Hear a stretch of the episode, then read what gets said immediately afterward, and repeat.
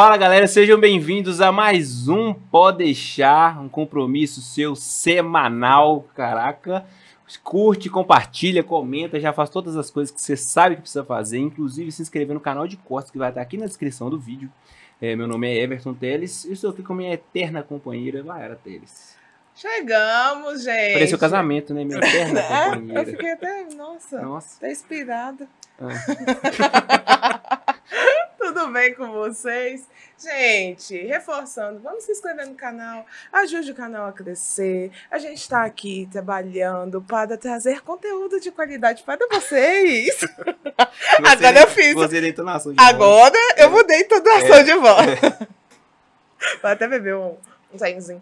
Gente, mas hoje nós estamos com uma pessoa aqui que é comunicadora tão quanto a gente.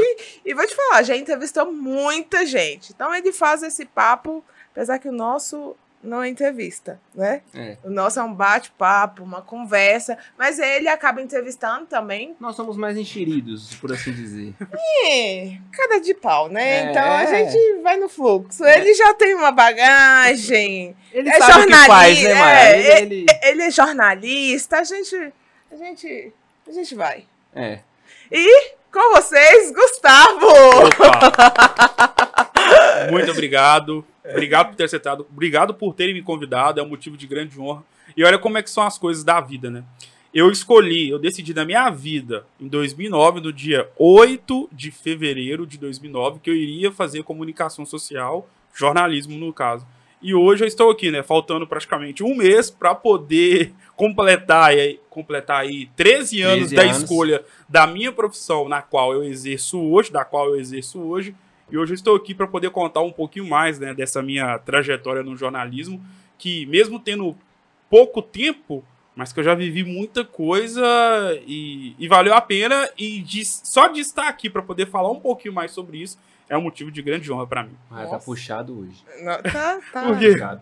Quando ele falou da qual, eu não ouvi mais nada. da qual. Que isso, Tem essa conjugação mesmo? Ih, Da filho, qual? eu tô lascada aqui, porque eu vou que vou. Então, Da qual, Maia? Pois é, mas aí a gente.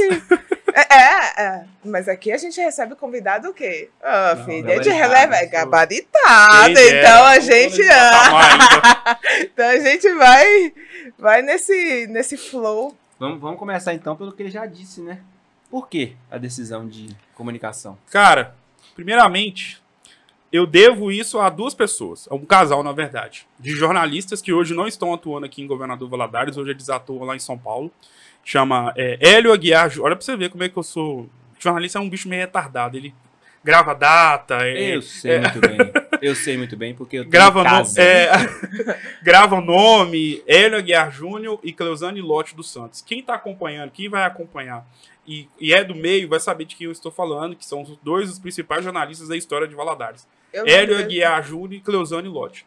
Hoje eles estão em São Paulo. E minha mãe conta essa história. Quando o Aguiar estava trabalhando em uma TV aqui de Governador Valadares, a sogra dele, mãe da Cleo, mora lá no, no local onde eu moro, lá no Esplanada, aqui em Governador Valadares. E minha mãe contando que eu tinha ali os meus 4, 5 anos, e eu vi ele chegando da TV e entrando no elevador do, do condomínio, e minha mãe falou que eu parei, eu travei. Mãe, é o moço da televisão, é o moço da televisão. E minha mãe conta essa história pra mim até hoje. E de fato isso aconteceu. Então, isso foi ali pros anos 2003, 2004. E beleza, né? Aí o tempo foi passando. É claro que, como todo bom menino, sempre tive o sonho de ser jogador de futebol. Já cheguei a atuar na base do Democrata, aqui de Governador Valadares. Só que não deu muito sucesso, até porque eu. Não porque eu, eu era muito bom, mas como meu pai era professor e minha mãe funcionária pública, eu sempre tive essa veia do estudo. Tenho tios professores, tias professoras, então eu sempre tive essa veia, e até por ter muito contato com o professor, e o professor, na questão do estudo, é uma figura muito representativa na questão de você poder ter o estudo como referência. Com certeza. Então eu falei assim: ah, vou querer estudar. Mas é lógico que no futebol não ia dar muito certo. E aí os anos foram passando, e justamente no dia 8 de fevereiro de 2009, e eu já conversando com a Cleo e com a Guiar, ó, tô pensando em fazer jornalismo, o que, que vocês podem me falar? Ou seja, isso em 2009. Eu entrei, na- eu terminei meu ensino médio com 18 anos, 2014. Eu entrei na faculdade em 2015. Olha quanto tempo teve para eu poder ainda mudar de ideia. E em 2009 eu vendo um jogo do meu time, sou cruzeirense doente, apaixonado, minha vida. Anotando. tá complicado. Tá. É, e aí anotando as escalações, cara. E eu sempre vi muito jornalismo esportivo. Sempre. Tudo que você pensar de programa. Sempre vi. Era alucinado, viciado, jogo. Só que eu sou apaixonado pelo Cruzeiro, mas também apaixonado pelo futebol. Então, jogo, época de Copa do Mundo, nossa, eu sou apaixonado. E aí, eu anotando as escalações, os times, anotando quem fez o gol. Lembro que o Cruzeiro ganhou de 3x1, se eu não me engano. Foi um domingo à tarde esse jogo. Cara, falei, é isso que eu quero. Isso com meus 12 anos, que eu sou de agosto, eu ia fazer 13 anos ainda. E aí ficou. Aí os anos foram passando. Na, na escola, quando chegava ali no terceiro ano, aí era teste vocacional, né? Tinha uma penca da galera lá que ia pra poder ver. Ah, meu Deus, o que, que eu vou fazer? Meu melhor amigo, por exemplo, que morava lá no prédio, mora até hoje, não sabia o que ia fazer. E eu era um dos poucos meninos que, é, dos quais eu tinha convívio, convívio que sabia o que eu, ia, que, que eu ia fazer na vida. Falava com a minha mãe, falei com meu pai, é isso, pronto, acabou. E aí, em 2014, formei no terceiro ano no Colégio Clóvis Salgado, aqui de Governador Valadares, e no outro ano ingressei na faculdade. E na faculdade eu tive a propensão para poder entrar na educação física. Por quê? Aí é uma outra parte da minha vida. Eu sempre fui apaixonado por musculação antes de entrar. 2011, 2012, quando começou a surgir o boom da musculação, aquela coisa, as pessoas indo para academia, principalmente a galera da minha faixa etária ali, para 15, 16, 17, eu era magro, continuo magro até hoje. Na época eu tinha cabelo, hoje eu tiro o Você cabelo. é magrinho, Não. cara. Nossa. A porta aqui, acho que. Não, para com isso, quem me dera. E eu entrei na musculação já sabendo que eu ia ficar para a vida toda, e vai ser assim. Então, na faculdade, segundo período, no primeiro você entra, você acha que é a melhor coisa do mundo. No segundo, você vai tendo contato com as pessoas que já estão na área, você vai sabendo de histórias, você vai sabendo do que, que são as mazelas da profissão, você já vai repensando. E com isso, eu quase Mazelas, Maiara. eu quase entrei na educação física. E eu já, tenho, já tinha muito contato na educação física, eu sempre treinei com atletas aqui de Valadares e tal, para poder aprender, quase entrei. Mas aí fiquei no jornalismo. E olha como é que são as coisas. No ano seguinte, 2016, entrei na TV na qual eu trabalho hoje. Fiz estágio na TV Leste, Record, que é a segunda TV aqui de Governador Valadares. Então, as coisas né, vão caminhando por um caminho que não adianta você tentar seguir por um outro caminho, porque a sua vida vai seguir naquele caminho. Falo muito, né? Nossa, não, você- sou, relaxa. Você não tem noção de quanto a gente fala. É. Você, pra você tá falando isso. Mas, cara, é, eu também sou do ramo de comunicação. Boa. Mas não por escolha minha igual você. Ah, sim. Foi porque a vida me levou Sim. a, a esse caminho. Quando eu falei com você que eu não te dei esse spoiler antes do episódio, que você provavelmente conhece a minha irmã, Sua irmã, qual que é o nome dela? Joana Teles. Joana Teles, ela trabalhou na Inter TV. Inter TV, Exatamente. filiada A, Globo. trabalha ainda lá. Sim, aí, ó. Trabalha. Então, assim, minha Não, é irmã. por causa que ela tá é, Tá- gestante, ela tá, tá grávida, grávida, ela tá então casa, ela tá Então, parabéns, afastada. ó. Top. Então, tipo assim, de jornalismo eu presenciei a minha vida Sim. inteira. É, então, todas essas coisas que você falou assim, que guarda datas, guarda nomes. Nossa, Você sabe cara, é isso, né? detalhes, Cara, cara. minha irmã é impossível, cara. Mas sabe um detalhe? Quem, meus amigos que, que, vão, que estão vendo, eles vão saber. E isso é verdade. A minha questão não é guardar a data e o dia. É momento. Por exemplo, eu sei, por exemplo, se- ah, no dia, é um exemplo. Ô, Gustavo, o que que aconteceu no dia tal? Véi, nesse dia, nós fomos no lugar tal, fulano brigou com fulana, nós sentamos no restaurante tal, o Cruzeiro ganhou de tanto do time tal, eu fui embora pra casa, nesse dia eu cheguei do, desse jeito. É minha irmã do mesmo Desse jeito também. Da mesma forma. Cara, minha Parece irmã, loucura. ela grava com nitidez coisas que aconteceram com ela quando eu tinha 3, 4 anos. Sim. É coisa Com absurda. detalhes. Então você sabe que eu não tô mentindo, porque eu tava pensando, falei, mãe, eu vou chegar lá, os caras vão começar a falar, e eu vou começar a lembrar das datas, aí eu vou parecer o Ciro Gomes, né? Que você fala do- dos dados, dos números, aí vocês vão pensar, esse cara tá mentindo. Não. Mas não, você sabe que é Não, verdade. sei que é verdade. Ela, ela tem uma riqueza de detalhes fora do normal. Sim. Então, isso realmente é da profissão, Sim. assim. É porque deve ser construído Sim, ao longo da. claro. Mas eu claro. acho muito difícil que você tenha uma memória tão boa quanto a dela. Porque, é lógico, é a minha referência. Mas, por, Claro, por claro. exemplo, é, você tem tio-avô? Não, Não porque já faleceram ou porque não, não teve, tipo assim, não teve, não, não- é, tipo assim, é, já faleceram e também Não teve contato. é, não tive contato. Então, por exemplo, ao todo dos meus tio-avôs, se for somar todos, dá, tipo assim, 40 tio-avôs. Tipo assim, né? É muita Vovô, gente. vovô. Sei, sei. E ela sabe o nome de todos, dos filhos de todos. Caramba. Nossa, Eu não aí sei o nem, nome nem do time, disso, Thiago. não. Aguarda. Guarda, velho. Mi- Minha mãe consulta minha irmã Pra pra, poder saber a parentes dela. Só pra você ter uma noção. É muito, tipo assim, é- a memória dela é absurda, absurda. Ela não esquece. Ela não Nesse esquece. ponto, eu, assim, não tô no patamar é, da sua avó. Da sua irmã, no Aham. caso. Eu sei o nome de todos os meus professores da faculdade. Professor de faculdade, cada período é 5, 6, 7. Eu não lembro. Diferentes. Tem vezes que continuam mesmo com matéria diferente. Eu lembro o nome de todas as minhas professoras e professores na escola. Estudei no Colégio Imaculada e no Clóvis Salgado. Eu lembro de todos os professores, o nome de todos. Se eu ver na rua, eu falo, converso e chamo gente. pelo nome. Ali, Eu não lembro de faça esse todos. exercício. Não lembro, não. De todos. Eu não lembro de nenhum. Aí, Eu não lembro de nenhum. Ensino médio, nada, tipo assim. Eu, Não, eu- eu tenho algum. Eu sei, eu, eu lembro o nome da minha primeira professora da, da a primeira, primeira marca, série. a primeira marca. Primeira série. Não lembro, não. A Graça. primeira sempre marca. Lembro. Primeira, eu lembro segunda. do segundo ano. Eu sou um cara muito deixado. Porque... Do terceiro, eu lembro da quarta também. Mas no terceiro ano, você fala terceiro ano. Às é, vezes emenda mesmo. Saindo não, da escola? Não, fundamental. Ah, sim. Fundamental. Não lembro, Minha cara. professora do terceiro, do terceiro período era Tatiane. Não, mas eu sou péssima com nome, né? Ah, Ai, eu sou que- péssima com é nome. complicado. Eu sou péssima com nome, cara. Agora, fisionomia, se eu ver na Você rua. sabe quem é. Então, acontece. Eu, eu, conheço aquela pessoa. Eu sei que ela passou na minha vida de Mas você não lembra o nome forma. dela. Não, seu nome nem sei o que ela fez na minha Cara. vida. Eu não sei, não. contar sei. um negócio aqui rapidinho. A Tainara foi. A gente tava assistindo aquele Amor às Cegas. Sim. Aí eu tava assistindo, Amor a... Vocês chegaram a assistir? Meu irmão tava Você vendo ontem. aqui que você... Meu irmão tava Tava- vendo ontem. Isso que eu lembrei. Pois é. Aí passou um cara que tava. Um de cabelão. E aí ele tava tendo um relacionamento com a menina lá e tudo. Eu falei assim: eu conheço esse cara, tem a. É. Você. Cara lá em São Paulo, você vai conhecer? Eu falei assim, velho, conheço esse cara. Eu tenho, eu tenho esse negócio. Se eu ver, Você eu falei assim, não, eu conheço. Sim. Mas de onde? Aí eu tenho Sim. que mexer na memória RAM.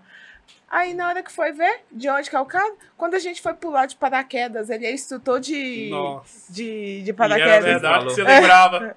Pois é. Aí eu falei, assim, nossa senhora. Só fazer um parêntese, é, falando sobre jornalismo, né? E a Joana, Joana Teles, o nome da sua irmã, ela sabe muito bem disso. Com certeza, se você falar com ela, a Guiar, Júnior e Cleusana, ela vai saber quem é. Só Deve deixar. saber. Com Eu lembro desse nome, mas eu não tô lembrando a fisionomia. Isso. É, Hoje ele atua na TV Record de São Paulo. Então, Ele essas matérias, aqueles onde? crimes hediondos que acontecem na capital paulista. Ele é aparece. Moreno. Não, ele é um altão brancão. Então, não é pra você ter pensado. Não, e só deixar um parênteses, agradecer, assim, sou grato por eles. E eles sabem disso porque é, a sogra dele, mãe da Cleo, mora no prédio, morava no prédio onde eu moro. Ela foi com eles pra São Paulo. O filho deles, Lucas, ó como é que eu sei, Lucas Lote Correia Guiar, o nome do menino dele de 13 anos. É meu xodó. É a minha Nome vida. Todo, né? Nem o Aí- primeiro aí, viu? não, cara. É a minha vida. Mas ele falou eu o não nome- sei o nome da Tauana todo. É a minha vida, então eu sou muito grato. A Cleusane, ao Aguiar e a dona Cleusa, que é a mãe da Cleo, sogra do Aguiar. Engraçado, né? Você, vê gente com a relação boa com sogra. Você é casado? Você é casado? Eu sou casado. Ele é casado, Você vê essa não. relação boa com sogra, né? É difícil você ver nos dias de hoje. E o filho deles, o Lucas, sou gra- extremamente grato a eles pro resto da vida. É que. E a gratidão é uma das melhores coisas que existe na vida. Gente, retorna muito pra gente. E engraçado, porque esse cara que eu vi na televisão, hoje é um dos meus grandes amigos, foi na minha formatura, foi meu chefe. A Cleo, a esposa dele, também foi minha chefe na TV Leste. Eu era estagiário e eles me passavam é, tarefas para poder, pra- pra poderem ser executadas de profissionais. Eu ainda era estagiário e eu fazia o que eles me pediam, que já era do patamar de um profissional. Então tem assim uma relação extremamente de, é de pai, filho, mãe e filho. Cara, é, eu tô percebendo que você não tem uma trava que jornalistas normalmente têm. É, jornalistas normalmente eles não conseguem se desvencilhar do personagem. Vocês a- acostumaram a vida de TP, Verdade. de ler na frente do teleprompter o tempo inteiro e aquela personagem, aquela dicção formalizada, ela não consegue se desvincular. Sim. Eu tô é, surpreso porque você é o único que eu tô vendo que é assim. Eu já conheci alguns Sim. jornalistas. E você sabe por que disso? Por que, que isso não te prendeu? É interessante você tocar nesse ponto porque parte da premissa de que todo jornalista você já cria uma figura dele antes de conhecê-lo. Por exemplo, você acabou de citar. Você conhece algum jornalista ou uma jornalista, você já fica meio. Você já sabe que é uma pessoa meio engessada, uma pessoa meio quadrada, sempre vai falar bonitinho, não vai vai tentar fazer com que ela possa ser a mesma pessoa que é que aparece na televisão, por exemplo. E eu assim, eu agradeço pelo elogio porque não é algo que eu me recorde de, de ter pensado nisso já antes. Porque eu, eu já fui muito tímido. Eu lembro que sempre saí com os meus pais, quando eu era pequeno, ia pra festa, sempre, sempre, sempre. Graças a Deus, hoje eu agradeço demais por isso, por ter esses momentos. Ainda mais depois que meu pai faleceu. E eu era muito tímido. Minha mãe, ela me batia, entre aspas, né? Porque hoje tudo que você fala, ah, tava batendo. Não, ela ficava puxando, sabe? Fala alguma coisa, fala alguma coisa. Eu era muito tímido. Isso há uns 15 anos, 16 anos. E com o tempo isso foi passando. Eu era muito retraído. E eu, eu juro, assim, eu não sei quando que saiu essa trava, podemos dizer assim, de eu ser o Gustavo que eu sou hoje. Que onde eu chego, eu sou aquele cara cheguei, leão, né? Eu não acredito muito nesse de signo e tal. Eu acredito. Blá, Diz que o leão é cheguei. Chegou, você sabe que ele chegou. E eu não sei qual foi o, o corte, né? O recorte da minha vida que me fez com que, é, que fez com que eu pudesse ser essa pessoa que eu sou hoje. Onde eu chego, eu converso. Quando eu não conheço a pessoa, converso do mesmo jeito, sei puxar assunto. É, por exemplo, um exemplo que eu dou, quando eu sei que eu vou chegar numa roda de conversa e eu não conheço as pessoas, o que, é que eu faço? Eu vou no Instagram dela, vejo alguma postagem, algum texto, alguma foto, algum lugar que ela foi, para eu poder chegar no lugar que eu vá conversar com ela. Por exemplo, eu sei que você gosta de CrossFit. Eu fui no seu Instagram, no seu Instagram para poder ver. Eu fui lá para poder pesquisar, para eu poder ter algum start para poder começar a trocar ideia. Porque a pior coisa é você chegar num lugar, a pessoa tá na mesa com cinco pessoas e você fica calado, você não fala nada, você não sabe nada do que, que a pessoa tá falando. Então, assim, eu agradeço o elogio porque, de fato, o jornalista ele tem essa, essa postura e até um tanto quanto é um tanto quanto arrogante de porque o jornalista ele acha que vai mudar o mundo. Na faculdade ele acha que vai, vai mudar o mundo de uma forma mais que um advogado. É porque assim, é, a minha irmã, ela pode estar aqui conversando com a gente. Ela vai ser uma pessoa normal e tudo mais. Ligo a câmera, irmão. Ela muda. Sim. Mesmo. Ela muda. Pode Sim. ser para gravar stories. Ela muda. Sim. E ela não consegue sair do personagem. Ela não consegue. Eu acho que eu acho que ela até queria sair, só que ela não consegue. Mas às vezes pode ser ela. É a personalidade dela. E eu ainda acho ela boa ainda, porque quando ela tá conversando com a gente, ela ainda consegue. Agora, eu conheço jornalista que não sai. Sim. Nossa. E eu não sei porque. Eu, eu imagino que a vida da pessoa deve ser um inferno, porque ela chega para você. Oi, tudo bem? Como você está? Meu nome é fulano. É, e, e a dicção toda aberta, abrindo muito a boca. Sim. E, nossa, é, cara. Não, e, e eu, eu, levo muito isso pra minha rede social. Quem me conhece, igual eu falo, velho, se você entrar na minha. Eu tô falando velho. Você deve conhecer jornalista que não fala velho numa entrevista, num bate-papo. Na minha rede social, é, você vai ver, você vai conhecer o Gustavo. O que, que, que sou eu hoje? Trabalho. Treina bastante, come é. muito ovo Aí. Açaí. Aí, já sabe. mais de método. é comida é, fit, comida de academia, é cerveja, amigos, trabalho acima de tudo. Amor da minha mãe, que é o amor da minha vida, né? Se tornou um amor da minha vida, porque era ela, meu pai, aí meu pai, né, não está mais entre nós.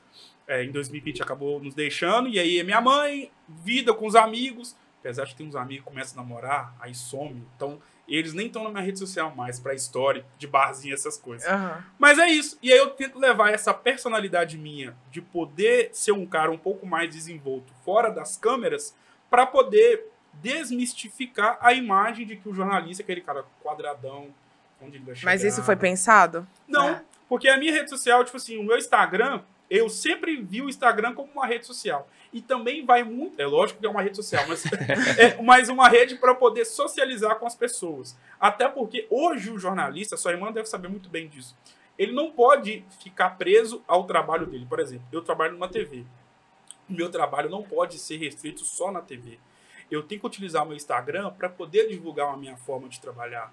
E eu gosto de falar muito de política, gosto de falar muito sobre futebol. Mas aqui, ô Gustavo, é, isso aí é muito importante você falar, porque hoje, é, nos dias de hoje está dessa forma. Sim. Porque a gente lembra, assim, minha mãe fala isso com muita propriedade. É, tinha uma época que jornalista você não sabia nem quando estava grávida. Porque não podia mostrar Aham. sua vida social, você ficava O restrita. William àquela- Bonner tá com barba, velho. Aí. Pois, O William Bonner- Tá aí. foi, isso foi 2021, cara. tá vendo? Não podia. Então, Olha- assim, o cabelo tá sempre impecável, você tá sempre, né? Então, tinha isso. E isso foi agora ah, mudando, não sei, Até talvez tenha alguma coisa no jornalismo Sim. que deu. A internet. Eu não sei, é, e eu Ah. não sei quem foi um profissional que foi, foi o primeiro disruptivo. Sim. Mas o que me traz memória é o Evaristo. Porque É. mesmo no Sim. jornal hoje, é dava pra ver que Ele- ele, ele tinha, era era diferente. Era diferente. Ah, Mas não é só ver. ele. A Não, é o que eu também. lembro, sim. Ai, velho, Não, eu até era porque hoje em apaixonada dia, eu sempre falo, o jornalista, até pelo advento das redes sociais, ele precisa ser um cara que ele, Advento, mano. ele precisa fazer com que o Ele nome vai dele fazer um dicionário aqui agora. ele precisa fazer com que o nome dele possa ser uma marca. Você quer, maior- você quer ver o maior case de sucesso de um jornalista formado, de formação, que o nome dele é uma marca, consequentemente, logo, ele também é uma marca, e que muita gente não gosta porque o conteúdo dele, para quem não é da área, acha que não é tão jornalístico e é de fofoca. Léo Dias. O Léo Dias, você sabe onde ele trabalha? O, qual o portal que ele atua? Ninguém sabe. Mas você sabe que é ele. Léo Dias, você sabe que é ele. Você sabe o que, que ele faz. Você sabe quem que ele entrevista. Você sabe qual que é o nicho que ele atua. Então, hoje em dia, o Ele é jornalista, jornalista? ele é jornalista de formação. De faculdade mesmo, de jornal, há muito tempo, porque ele já tem 46 anos, então ele não tá tão novo assim. Mas hoje em dia o jornalista ele precisa ser uma marca. E as redes sociais, principalmente o, Insta- o Instagram, vieram para poder fazer com que ele possa utilizar a questão do Instagram para poder divulgar a vida dele. E o Evaristo, como você mesmo bem disse, é um case de sucesso e um case pioneiro nesse ponto. E disruptivo, né? Demais. Porque quando ele veio. Ó, usei até uma palavra. né? Aí, viu? É. Aí, é Altura, né, querida? disruptivo. Ah, Quando o Evaristo vem, que ele sai da Globo, cara, o sonho. O Mion, velho. Qual que foi? Vocês viram? Eu não tô lembrando. O Mion fez, pagou uma promessa quando Sim, ele o entrou na Globo. dele, né? Era Era o sonho sonho de, to, de todo jornalista, vamos dizer assim. Já foi. É. Hoje não é mais. É, Hoje, mas né, há muito tempo. é, porque quando, mas tô falando assim, quando o Evaristo ele quebra Sim. essa essa situação, aí eu acho que começou a ter, Ele falou assim: não, eu consegui minha liberdade financeira, agora eu não quero mais. aí todo mundo, ah, como assim, gente, Sim. Globo? E, e eu acho que foi antes da pandemia ainda. Foi. Foi, antes, então né? isso já deu um, aí a pandemia veio pra Sim, até porque Terminar de o cara chibata. que ele é, substituiu ele já tem tanto tempo que o cara que substituiu ele entrou e já saiu, porque deu um probleminha lá. E aí entrou a Maju e agora já entrou um outro cara que já havia apresentado na Globo há muito tempo atrás. E A Maju saiu? a Maju tá apresentando Fantástico. Tá? Tá. Sem saber. Não que eu veja, não vejo, não vejo jornal. Não vejo. Ontem, eu falei, eu tava Cara, eu vendo não ontem. tenho TV aberta e nem TV fechada. Eu Também tava, não. eu tava falando com a minha mãe, falei assim, mãe, eles vão me perguntar, já que eu sou jornalista, eles vão me perguntar em relação a essa questão da TV e tal. Cara, ontem eu deitei, cheguei na academia, deitei pra ver jornal com a minha mãe. Eu não aguentei ver. Ele perguntou, preocupado com o que a gente ia perguntar a ele. Não, Jornal Nacional. Não, porque, tipo assim, Ontem eu recebi um telefone, meu filho, na hora que a gente tava no podcast, do convidado querendo saber do que, que ele ia falar Não. aqui. Jornal Nacional, véi, eu não consegui ver. Parei. E eu, eu fiquei triste porque era Por um quê? momento... Engessado? Por quê? que Porque hoje em dia você não Cara, precisa você não ficar informado mais. através de um É, jornal. Você não precisa ficar informado da forma que eles querem que a gente for. E- Deixando a notícia mais bombástica pro último bloco. Você não tem paciência já- pra ainda isso mais, mais. quem é da área, quem atua em televisão, velho. Eu É, parei de dormir É. várias vezes por causa Aí ele disso. vai dar uma preview de tudo que vai acontecer no jornal e você sabe que a mais bombástica ele vai dar no final. ainda mais quem é da TV, sabe qual que foi o processo que fez com que tudo aquilo ali chegasse na TV para poder ser transmitido. Então, eu não consegui ver e eu fiquei triste porque era o momento que eu queria ter com a minha mãe, de ficar ali com ela, vendo jornal tal, para poder é, meio que substituir a ausência que meu pai faz para ela nesses momentos de jornal, né, que é fim de dia e tal. E eu fiquei triste porque eu não consegui ver. Falei, mãe, não consigo ver. Sabe o que eu fui ver? Eu fui ver Paulinho Gogó na Praça é Nossa, no YouTube, porque eu sou apaixonado. Na outra TV da sala, lá, aquelas TVs que tem internet, né, que você coloca e tal. Não aguentei ver o Jornal Nacional. Eu deixei de ver o William Bonner para poder ver as histórias do Paulinho Gogó no Tem YouTube. muitos- E pegadinha. Cara, Tem mãe, muitos anos que eu não assisto Jornal minha mãe, Nacional. tá, minha mãe tá indignada comigo até hoje. Por O quê? Day já tem o quê? Seis, sete meses? É. E não tem televisão na minha casa, tipo assim. Não tem TV. Não, tem TV, mas sem. Aquela Smart. É, só pra assistir É. Netflix e YouTube. E fica no meu quarto. Ou Então, seja, a pessoa que visita, que chega, não vai assistir televisão. Ah, tinha que ter televisão. Eu assim, mas você tá vindo visitar eu. Tá? a casa é não sua. É, não era pra Casa poder é assistir, minha. não Não assistir televisão. Tem muitos anos que eu não sei o que, que é TV E ah, aberta. você tinha que ter. TV aberta aqui, que não sei o quê, mãe. Não. não E as. TVs hoje, na minha humilde opinião, e assim, eu respeito muito quem, quem veio antes. É algo que eu levo pra minha vida, eu sempre respeito os mais velhos, principalmente na minha profissão. E a TV, eu acho que ela não pegou ainda o formato que a internet está apresentando para todos nós, que é a informalidade. É claro que na- no Jornal Nacional você não vai ver o William Bonner falando de uma notícia como o youtuber está falando. Eu acho que nós achamos o recorte que eu procurei. Pode falar. Você formou recentemente. Sim, 2018. Pois 4 é. de julho, quarta-feira. A minha, a minha irmã formou. É, ixi, Aí. Não vou lembrar, não olha pra mim, não. não, tem. Tem, Você tá olhando pra mim tem, pra. acho que tem 11 né? anos que ela formou. Nossa, 11 anos. Não é lembro, véi. 2011. É, alguma coisa assim. Então, assim, tem muito tempo. Sim. Então não tinha esse negócio de stories, sabe? Verdade, Não, verdade. não foi tinha, aprendendo, não. aprendeu isso. Sim. Não, e hoje, esses profissionais que formaram antigamente, que formaram lá atrás, eles estão tendo que se readequar a um novo sistema de mercado de trabalho. Porque toda profissão tem as suas transformações. Mas na comunicação, até pelo fato de ter vários atributos e vários fatores que possam fazer com que você possa mudar a sua forma de trabalho, vários desses profissionais estão enfrentando algumas dificuldades. Porque é algo muito novo Completamente. é algo, assim, é, para quem é muito mais velho, igual hoje em dia tem o advento do YouTube, tem Instagram, tem o Twitter, é muito novo para esse profissional que só soube fazer na vida texto, off, TP, reportagem. Pode Hum. falar. Inclusive, eu queria uma opinião sua em relação a algo que, que. Algo que ele pode deixar, por exemplo. E que é a opinião da minha irmã, eu queria saber se você concorda, porque talvez seja algo da profissão. É, minha irmã disse o seguinte: que dado um, um convidado nosso falar de alguém, que nós temos por obrigação chamar essa pessoa para dar uma resposta. Claro, é. Pode falar, desculpa. E aí ela. Aí eu falei assim, não, eu não tenho obrigação de nada, não. Não tenho obrigação de chamar Sim. ninguém, não. Se ela quiser. né, A gente quiser, quiser chamar essa pessoa, a gente chama, a gente não tem Sim. obrigação de nada, não. E ela tá assim, viu? Esse é que é o problema.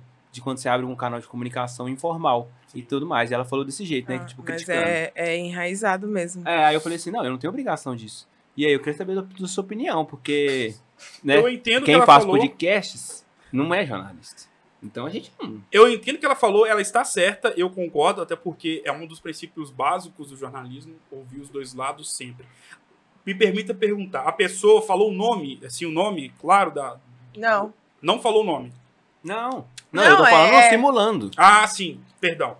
É, ela tá certa, é um dos princípios básicos do jornalismo, ouvir sempre os dois lados. Porém, aí que entra aquilo que eu acabei de falar. Pelo fato dela ter formado e ter sido forjada no jornalismo há 15, né, quando o tempo que ela fazia faculdade, fazia estágio, há 13, 14, 15 anos, ela não pegou essa questão da mudança. O que, que eu quero dizer com isso? Podcast não é jornalismo. Isso que nós estamos fazendo aqui não é uma entrevista. Isso aqui é um Exatamente. bate-papo. Nós estamos fazendo algo que a gente poderia fazer em qualquer boteco aqui de Valadares, agora, do mesmo jeito. Exatamente. Adoro. Eu também. Isso aqui não é jornalismo. Inclusive é um formato um dos mais antigos da história, porque isso aqui nada mais é do que nós estamos replicando a rádio. A rádio. Só que gravado. Isso aqui é uma conversa. Eu entendo o que ela está falando. Ela, como jornalista, ela está certa, porque é um dos princípios básicos, é tipo uma das leis do jornalismo e do jornalista, mas ela peca no ponto de que isso aqui não é jornalismo. É claro que ela tocou num ponto importante, e de fato ela tem razão nesse sentido. Essa é a diferença de um canal é, é, informal. Informal. de YouTube, ou de Twitter, ou de Instagram, para uma TV, para um jornal, para uma rádio que tem o jornalismo como fonte primordial é, de sustento de, de, de um trabalho de várias pessoas. É porque o que sustenta é, é a ética jornalista é ser imparcial. Claro. Nossa. Não, mas aí que tá. Né? É um erro. Mas Porque na faculdade, pode falar, desculpa. não. Porque na faculdade, a gente, eu lembro até hoje, nas minhas primeiras aulas, um jornal- o professor que também era jornalista falou: essa questão de imparcialidade não existe. Sabe por quê? Todos nós temos um lado. Todos nós vamos tender para um lado na vida, para qualquer coisa. É porque hoje está Concordo. muito exacerbado para a política, né? Então é política, futebol, pensamento religioso, é, criação de filho, casamento, relacionamento, traição. Todos nós temos uma opinião. E o jornalista, idem. Só que no momento, por exemplo, eu sou cruzeirense doente. Cruzeiro é minha vida. Todo mundo que sabe, que me conhece, sabe. Eu vou falar Então alguma não coisa pode de... falar mal do Cruzeiro, não. Pode? Claro. Não, é aí que tá. Eu, como, eu, como jornalista, Não, tem gente que não aceita, não, gente. É, mas aí já é um outro caso. Por exemplo, eu como jornalista, eu sou obrigado a falar que o principal time do Brasil hoje é o Atlético Mineiro, por ter conquistado Obrigada. tudo que conquistou nesse ano que se passou, em 2021, por tudo que ainda vai conquistar em 2022, em 2023. E o Cruzeiro vive, hoje o Cruzeiro é um time grande, mas que vive como pequeno. Eu, o que, que eu estou fazendo neste momento? Eu estou tirando a minha camisa, eu estou tirando o amor que eu tenho pelo meu time para poder trazer a realidade. É isso aqui que está acontecendo. Eu tirei a minha paixão, eu tirei tudo aquilo que eu vivi, toda a memória afetiva que eu tenho com o Cruzeiro. Eu tirei a minha paixão para mostrar a realidade, para mostrar aquilo que é, que está acontecendo. Eu não posso. Você chorou semana passada? Se eu chorei semana passada por conta de Com a saída. Chorei, chorei. Estava na casa da minha namorada, nós estávamos conversando sobre o futuro. Olha que, olha que interessante. Estava falando de futuro lindo, tinha acabado de comer. Nossa, topíssimo. Futuro, tu acabou de comer. Tomado uma, legal. Aí meu amigo me mandou a mensagem também. Você tem noção aqui, ó. O minha capa de perfil. Nossa. Ah, aí você sai do, do negócio, aí você entra aqui, ó. É realmente amor. Amigo meu mandou. E já mandou com palavrão. Gente, a gente tá falando do- da saída do, Do Fábio, Fábio. viu? Mas ele ia O falar. maior jogador da história do Cruzeiro. É, e o amigo meu me mandou. É, Essa é uma discussão polêmica. É o maior. É, com certeza. Mas aí que tá, só pra poder contar, pra ver que muita gente vai rir. Um amigo meu mandou, aí o Fábio postou um texto no, no Instagram dele. E eu comecei a ler e chorar, assim, chorar. E eu tive que ir embora. Quando eu cheguei em casa, eu chorei igual um menino no quarto. Não dormi nesse dia, foi de quinta, foi de quarta pra quinta. Não dormi nesse dia. É, muita gente, muitas pessoas me cobrando. Você não vai falar, você fala de política, você fala de não sei quem. Você não vai falar do Fábio? Eu falei, velho, eu não tenho condições, e eu de fato não tenho condições para poder tocar no assunto de forma profissional. Aí eu estou reconhecendo a minha limitação nesse ponto. Eu não tenho condições de poder falar sobre isso. Aí eu não estou sendo né? parcial. Falei, velho, eu não tenho condições de falar sobre isso. Me dói ainda. É algo que me machuca. Mas é isso, a questão da imparcialidade. Não existe imparcialidade, existe isenção. Isso. Você se isenta daquilo que você pensa. E hoje tá sendo mais fácil. né? O quê? Qual sentido? As E qual- pessoas preferem se isentar do que se posicionar, porque tudo hoje é mimimi. Tá, então de forma isenta. Você acha que o Ronaldo fez a coisa certa? Ronaldo, você Isenta. fala é, Fenômeno. em relação à questão do Fábio? É isso. É, Tem que ser ser. isento. Não pode pensar no lado que você É porque o você que pegou agora. foi a forma. Tudo na vida é forma. Não pode tratar o maior jogador da história de um clube de 101 anos da forma que ele foi tratado, prestes a completar mil jogos. Na questão Ah, ele não financeira, chegou a completar. Não, vai. 976. Faltavam 24 jogos. Eles ofereceram o Campeonato Mineiro que se o Cruzeiro chegasse na final, não iria chegar esse ano, mas se chegasse, ia fazer 12 jogos, mais alguns, dez- uns dois jogos de Copa Isso. do Brasil, não ia bater mil. A forma é totalmente errada, isso não tem discussão. A forma não tem discussão. Agora, na questão do que deveria ter sido feito pela empresa, eu concordo. Porque o Cruzeiro, e não é culpa deles, eles estão pegando aquilo ali, eles estão vendo, gente, o que, que, que acontecendo aqui? Então a forma foi errada. O que eles deveriam ter feito, pelo que a gente sabe até hoje, eu acho que foi da forma correta, analisando com a visão de um empresário de uma empresa. É, De um empresário que tem uma lojinha, que tem uma lojinha de bijuteria sim. ele faria a mesma coisa. E o Cruzeiro optou por fazer. No caso, a SAF Cruzeiro optou por fazer de forma profissional. Porque eu acho que o. o aí eu. Não tem nada de jogo, tá? É Por por isso que eu causa, aposto pro Atlético. Ó, também sou Ó. atleticano, cara. Ó. por causa que o Fábio, completando os mil jogos, ele tinha uma definição de Ah. maior jogador de. O Flávio tava explicando pra gente aquela. Um tio nosso, ele é apaixonado pelo Cruzeiro também. E ele tinha falado naquele dia que não poderia tirar o Fábio. O Fábio é o maior jogador da história do Cruzeiro. Ele falou a mesma coisa. Flávio? Deve ter 50 aí. Olha aí. Eu 60. tenho 25. Não sei, não. É, tem 60 e Eu poucos. tenho 25, falei. E ele com 60 e poucos, ele já viu. Ele viu o Tostão. Ele falou Ele- que nunca. O, o, o Fábio não iria sair do clube, não, hein? Ele falou que ele não falou? Ou eu tô enganado? Não, não lembro, Maia. Ah, é. É. É, Mas eu acho que ele falou que, tipo assim, dessa, dessa mudança do, do, do Ronaldo ter chegado, mas acabou que era um, te- um- um- algo que vocês temiam, né? Os cruzeirenses ou não? Mas é porque não foi preparado. É porque. Não, ó, mas vocês Ele temiam a, fa- isso? ele chegou a falar que o Fábio, o Cruzeiro, Ah, lembrei agora. é maior, é maior que Rogério Ceni pro São Paulo, maior do que Marcos pro Palmeiras. Eu não vou falar que é maior porque o, o Rogério Ceni e e, o, e o Marcos, eles ganharam títulos mais expressivos. Os dois têm Libertadores sendo protagonistas. O Rogério Ceni tem Mundial pelo São Paulo. O Fábio não tem nem Libertadores e muito menos, consequentemente, Mundial. E o, o Rogério Ceni e o Marcos, eles são de outro patamar no seguinte sentido. São campeões mundiais pela seleção brasileira. Então, é, eles estavam no... Era, era o titular e o reserva na... Não, mas esquece a seleção brasileira. Eu tô não falando assim mas pelo não são. time. Não, não, não. Não, não, tá, não é o mesmo patamar. Você acha que não é? Não. Eu acho que é, cara. Sabe por quê? Peraí, tava- vocês acham que é como o que. que... O Fábio representa da a mesma coisa que o Rogério Ceni e Ah, tá. Marcos. Eu acho que sim.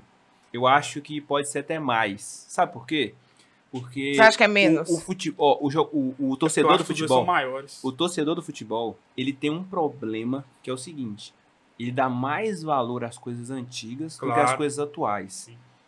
Ao, é, como muito fala assim, ah, o torcedor tem memória curta. Em relação ao futebol, eles sempre Nem vão tanto. consagrar os É. mais antigos, sempre. Sim. O Pelé sempre vai ser o rei, mesmo que ele não tenha jogado mais. E eu não tô falando que não foi o que jogou mais. E Só não que- foi.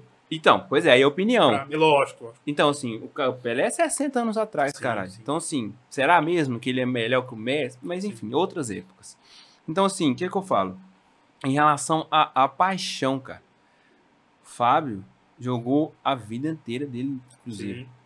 Ele foi pra Série B junto com o Cruzeiro. Sim. Ele não chegou a ameaçar em nenhum momento sair do Ele Cruzeiro. recebeu a proposta do Grêmio no ano passado, o Filipão chamou e ele não foi. Será que os outros dois também passariam pela mesma coisa? O Marcos Onde- já, já fez. É porque o Rogério Ceni no São Paulo não viveu esses tempos sombrios, mas o, o Marcos já recebeu uma proposta do Arsenal em 2003 ou 2002. Justamente, olha que louco. O Palmeiras caiu no ano que o Marcos foi campeão mundial com a seleção brasileira. Ele foi um, dos- ele foi um dos destaques da seleção. E eles jogaram tantos jogos assim quanto? O Rogério Senna jogou quantos jogos Eu não São Paulo, sei exato. Não sei se batia mil.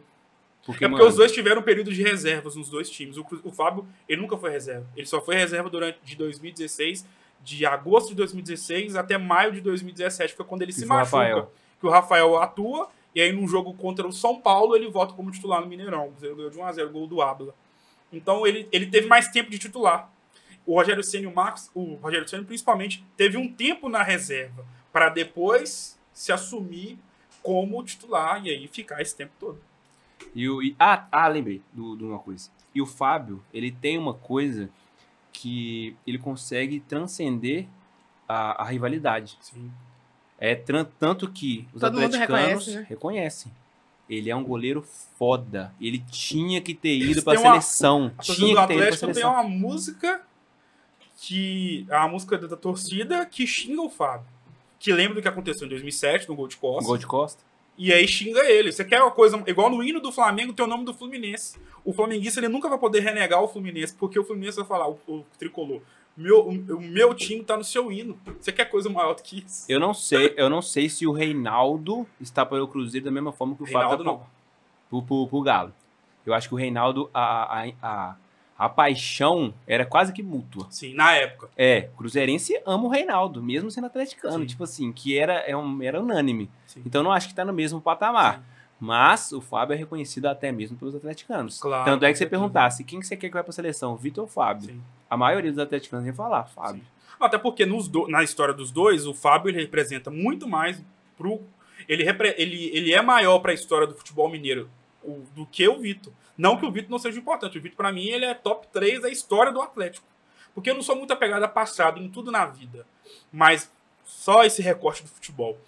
É, na história do Atlético, é, tem jogadores que fizeram para mim mais do que o Reinaldo. O Diego Tardelli, para mim, é um case de sucesso de que, para mim, ele é muito maior que o Reinaldo do que o, o, o Rei- Por títulos, tá falando. identificação, por tempo. E, e tem uma coisa do futebol que me deixa pé da vida, porque parece que título não importa.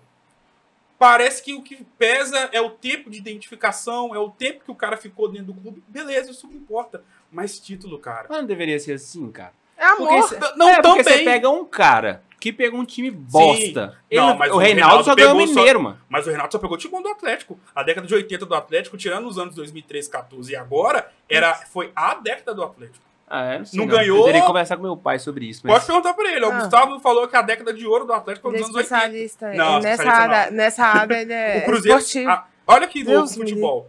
O Cruzeiro tem a pior década dele, que vai ser essa agora, mas a pior antes dessa era dos anos 80. O Cruzeiro não foi campeão de nada. Ganhou dois campeonatos mineiros, o Atlético ganhou todos os outros. O Atlético batia de frente com o Flamengo, perdeu o Libertadores, perdeu o Brasileirão. Mas a década de ouro do Atlético foi justamente na época do Reinaldo. O Tardelli, ele pegou quantos times bons do Atlético? 2003, porque ele jogou antes, né? 2009, 2010, 11. Volta em 2013. Aí ele pega 2013, 14, sai. Volta agora, mas não jogou praticamente. Então, se você for olhar, de time, ele teve Puta até injustiça, inclusive, do Cuca. ele Mas- teve até menos. É, sacanagem. Ele teve. Sacanagem não, mas assim, né? Enfim. Ele teve até menos tempo do que o Reinaldo. Muito menos tempo. É, E fez muito mais. porque o Tardelli, tipo assim, é o xodó do Galo. Aí agora Não, com o time todo isso aí é- fodão, velho. Aí vai lá Aí e cede. Cede o cara pro Santos. Não, não, que Não, não quiser pois é. renovar o contrato dele. É, pois é. Mano, coloca o cara de reserva, deixa ele participar. Ele ia entender. É. Só pra ter o título lá de Copa do Brasil de novo, porque ele, antes atleticano dessa. ia isso comemorar deve- mais com o Tardelli do que Véi, com o imagina velho. a Sim. cabeça desses jogadores, velho. Entender toda essa dinâmica, velho. Deve ser um. Eu acho que eles entendem. Só que às vezes é, nós que estamos do outro lado não entendemos. Porque, por exemplo, a gente pensa, pô, o Atlético tem dinheiro. Por que, que não deixa o Tardelli lá ganhando 200 mil, que pro futebol é pouco, um time grande? Deixa ele ganhar 200 mil. Deixa Não, todo jogou quieto bem, lá, velho. Ele jogou bem no Santos, mano. O ano inteiro, jogou bem no Santos. e salvou era o Santos do rebaixamento. Foi um dos Aí, protagonistas. velho. Vai entender, velho. No Não Atlético ele não ia time? jogar. É, não Até porque não ia precisar. Porque o Mas eu acho que deve ter outras coisas por trás, porque não tem lógica, não, velho. É, eu concordo com você. Nesse ponto eu concordo. Deve ter outras coisas por trás, porque não tem lógica, não, É, é. exatamente. Realmente Porque, não tem lógica. Porque tem umas coisas, uai, se o cara não é o tá caso bem. do Fábio, por exemplo. Ah, se o cara tinha- vem desempenhando muito tempo, tal, tudo redondinho, o cara vai pra outro time. Ah, você pensa o quê? O cara vai pra outro time É. pra fazer uma pataquada. Uma lasqueira lá. Não, o cara desenvolve bem. Ah, velho, tem outra coisa por trás, não tem lógica não. Tá Aí, ó, certo. resumi rapidinho. É, Isso. mulher entende muito mais de futebol do que nós. Ah, Ela resumiu. eu E não. ela tá certa. é. Eu concordo, sem, sem brincadeira. Não, eu vou mudar Eu de não- assunto completamente aqui É, e eu não nós vamos entendo nada. Não, e eu não entendo nada de futebol. Cara, qual as outras áreas de jornalismo você tem vontade de atuar? Eu já atuei, eu comecei Ou no senão, jornalismo. já atu... Ou senão já atuou, né? Eu já atuei É. no jornalismo esportivo, hoje eu atuo no jornalismo no, no cômputo um pouco mais abrangente. Onde você atuava no esportivo? Eu comecei na super. Eu come... O meu primeiro trabalho no jornalismo esportivo, de fato, foi em 2012, quando eu trabalhei pela Rádio Cultura como plantão esportivo dos Jogos do Democrata. E a equipe de, da, da, da- de transmissão para o estádio. Eu ficava no estúdio, ali na rua Marechal Floriano, ali em frente ao Colégio Clóvis, né? Naquele edifício que tem, Uhum. todo mundo sabe qual que é. É, Ficava lá dentro fazendo um plantão esportivo. E aí, isso eu estava no meu primeiro ano de colégio. Então, quando eu entrei na faculdade, eu comecei a fazer estágio de pra valer no jornalismo em 2015 na TV Rio Doce. Pergunta para sua irmã, todo mundo aqui de Valadares já fez estágio na TV Rio Doce. Já. Aí, em 2016, eu entrei pra valer fa- no jornalismo, porque eu comecei a, a comentar sobre futebol na Super TV, que é onde eu trabalho hoje, num jornal, num programa jornalístico. O rapaz que apresentava saiu para eleição, 2016, eleições municipais.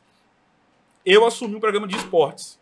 Nesse programa eu fiquei até dois, maio de 2017. Sendo que em outubro de 2016, o Aguiar, olha como é é, como é, que é a vida, me chamou para poder ser estagiário na TV Leste. E aí eu fiquei na TV Leste de outubro de 2016 na produção. O Aguiar é da Record, não é? É. Eu, eu sei quem Aí. é, mas eu não tô ligando o nome à pessoa. Mas enfim. Eu fiquei na produção.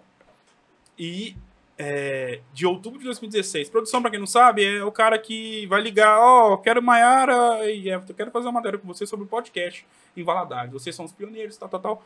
Vamos marcar, tal. Eu não sou o cara que aparece nas câmeras, eu só marco. Aí vai a reportagem fazer a matéria. Entendi. Aí de outubro de 2016 até maio de 2017, eu fiquei na TV Leste fazendo isso. Só que aí surgiu o convite do Aguiar para eu poder apresentar o quadro de esportes do Balanço Geral. Onde eu fiquei de 2017 ali, junho, até abril, até março de 2018. Que aí eu comecei a ser repórter, repórter de rua que a gente fala, Uhum. que é o cara que faz tudo. E deve ter uma experiência lascada, né, Quem? velho? É, quem Ah, fazem? Quem faz reportagem na Porque rua? Como é que chama? virar. Assim. Como é que chama? É repórter? No Como? jornalismo a gente chama de reportagem, de repórter e repórter de rua. Ah, velho, é muito foda. pra porque quem é da área, é repórter tem- de rua. Você tem que entregar matéria. É, filho. então, pressão. tipo assim. Ah, não teve conteúdo. Meu filho, se vira. acha Não, e, coisa. e detalhe, até um ponto interessante da minha Cara, vida. e é assim mesmo? Tipo assim, loucura. te dá. a- É, doideira. Não, pra, pra me entender, tipo, ah, a gente precisa fazer de uma reportagem. Aí você vai pra rua, vai pra casa. Não, não vai... é Não, assim. não. Tem a equipe que eu falei, a produção. Ó, é, Gustavo, hoje nós vamos fazer uma matéria com fulano de tal para poder falar sobre o Dia das Crianças, que está aumentando muito a venda de, de carrinhos remotos, vamos supor. Uhum. Aí a equipe marca, aí vai eu, o cinegrafista, e aí eu entro com a entrevista, faço a matéria, meu texto, tudo certinho, não lá na hora, eu faço depois, mas aí eu vou pra rua, entrevisto o dono da loja, uma mãe, uma criança e um economista. E aí eu monto tudo isso lá na TV pra poder entregar a matéria. Só que aí pode acontecer ele chegar lá, aí você vai falar, um, cria um, todo um roteiro e tal, fazer a pergunta, e o cara vai falar assim, sim. Aham. Ah, se eu quero. Não. É. Aí o que acontece? Você fez todo o seu roteiro, a pessoa já respondeu, você não vai pedir pra refazer. É. E aí você vai ter que criar. Você tem quanto tempo de matéria? Quatro minutos. Então você tem que criar toda aquela imagem de, É. de fundo e tal, criar uma Sim. story, fazer um storytelling daquele negócio e tal, E até. aí a gente chama, a gente chama é, de off, que aí a gente faz o É. texto, manda pro editor. O editor fala, nossa, aqui tá uma B. E é desse jeito, jornalismo. Faz tudo de novo, você tem 15 minutos pra poder fazer um outro texto melhor do que esse. Faz, aí normalmente na segunda tentativa o cara aceita, mesmo não tendo ficado tão bom. É, você faz, aí vai pro ar, tudo bonitinho. Só que tem um detalhe. E aí até uma parte importante da minha vida. Em abril de 2018, olha que louco. É, desde 2017, e é até importante porque vocês entrevistaram a Késia. Késia não. Que- Cicuti. É, É isso. porque eu entrevistei ela ano retrasado. É, e ela é psicóloga, né? Sim. Altamente gabaritada. E em 2017 eu comecei a ter alguns sinais de depressão e de pensamento suicida. Comecei a ter isso na minha vida, mas não compartilhava isso com ninguém, porque eram semanas e isso passava, mas nunca tentava de fato alguma coisa, né? Graças a Deus. E aí os anos foram se passando, aí o tempo foi passando, aí 2017, 2018, e olha que, que loucura. Eu estava no meu melhor momento profissional, mesmo não tendo sido formado, mesmo não sendo formado. Você formou quando mesmo? 2018, é, é, julho, 4 de julho. Isso foi antes. Aí em abril, 8 de abril de 2018. Olha que loucura. Era pra eu estar feliz. O Cruzeiro tinha sido ca- campeão mineiro contra o Atlético. Não Conquistava o mineiro desde 2014. E aí foi um dia que eu desabei com os meus pais. Porque na sexta eu já não tinha ido trabalhar. Eu inventei uma desculpa. Uma desculpa pra não ir trabalhar. Fiquei em casa, sexta, sábado, dentro do quarto. Meu pai e minha mãe não tinham percebido, porque é normal, às vezes tá cansado, você não quer fazer nada, não saí pra treinar, não fiz nada. No domingo, depois do jogo, comecei a chorar. Meu pai até achou que eu tava chorando de felicidade, mas não. Aí eu desabafei, ó, tô com isso, isso, isso, isso. Meu pai providenciou um psicólogo na hora, e aí eu fui constatado com um quadro de depressão, isso com 21 anos. No melhor, no auge da minha carreira, curta, que não tinha nem começado profissionalmente falando, no jornalismo. E aí, de abril de 2018, eu comecei a ter acompanhamento psicológico. É, psicólogo Maurino. Comecei a ter acompanhamento psicológico. Porque a rotina de rua, pode perguntar pra sua irmã, a rotina de rua é extremamente estressante. É extremamente loucura atrás de loucura no sentido de correria, de estresse, de pressão. E dependendo do perfil da pessoa, ela se sucumbe. Ela não consegue entregar Assimilar tudo. aquilo, não consegue assimilar, não consegue fazer da melhor forma possível e ela acaba caindo na depressão. E eu, com 21 anos, num quadro de depressão, não é normal. Por mais que, infelizmente, seja normal hoje em dia várias pessoas ter, apresentarem esse quadro, mesmo tão novas. E assim, graças a Deus. E era por causa disso, porque sempre tive amigos, é, meus pais hum, sempre deram tudo do bom e do melhor. Então era isso. Eu estava fazendo o que eu gostava, mas eu estava na área de rua, reportagem. Aquela pressão, aquela coisa. Isso não era da equipe, era eu. Eu não aguentei. Foi aí que eu caí. Aí eu fiquei, eu liguei pra Cleuzane no mesmo dia, minha mãe ligou, falou, explicou, ela falou, Gustavo, você vai ficar off esse tempo todo até você formar. Ou seja, de abril, início de abril até julho. São quantos meses? Nossa, abril, maio, junho, mês, de quatro humanos. meses. julho, Aí, quatro meses. sem fazer nada, eu fiquei à toa nesse tempo. Nossa, eu só preocupava com o TCC. Tanto é que atrasei meu TCC, porque o TCC tinha que ser apresentado em junho, no início de junho, antes da Copa do Mundo. Eu lembro que tava tendo o jogo da Copa e eu lá na Rua de Vale com o meu professor o dia todo. Eu lembro que teve um jogo do Brasil, foi numa sexta de manhã, Eu saí, porque eu já tava um pouco melhor. Eu saí para poder ver o jogo num bar aqui de Valadares de manhã, sexta-feira. Depois, na hora do almoço, fui para casa, almocei e fui para a faculdade ficar o dia todo. Por que, que eu estou fazendo todo esse preâmbulo?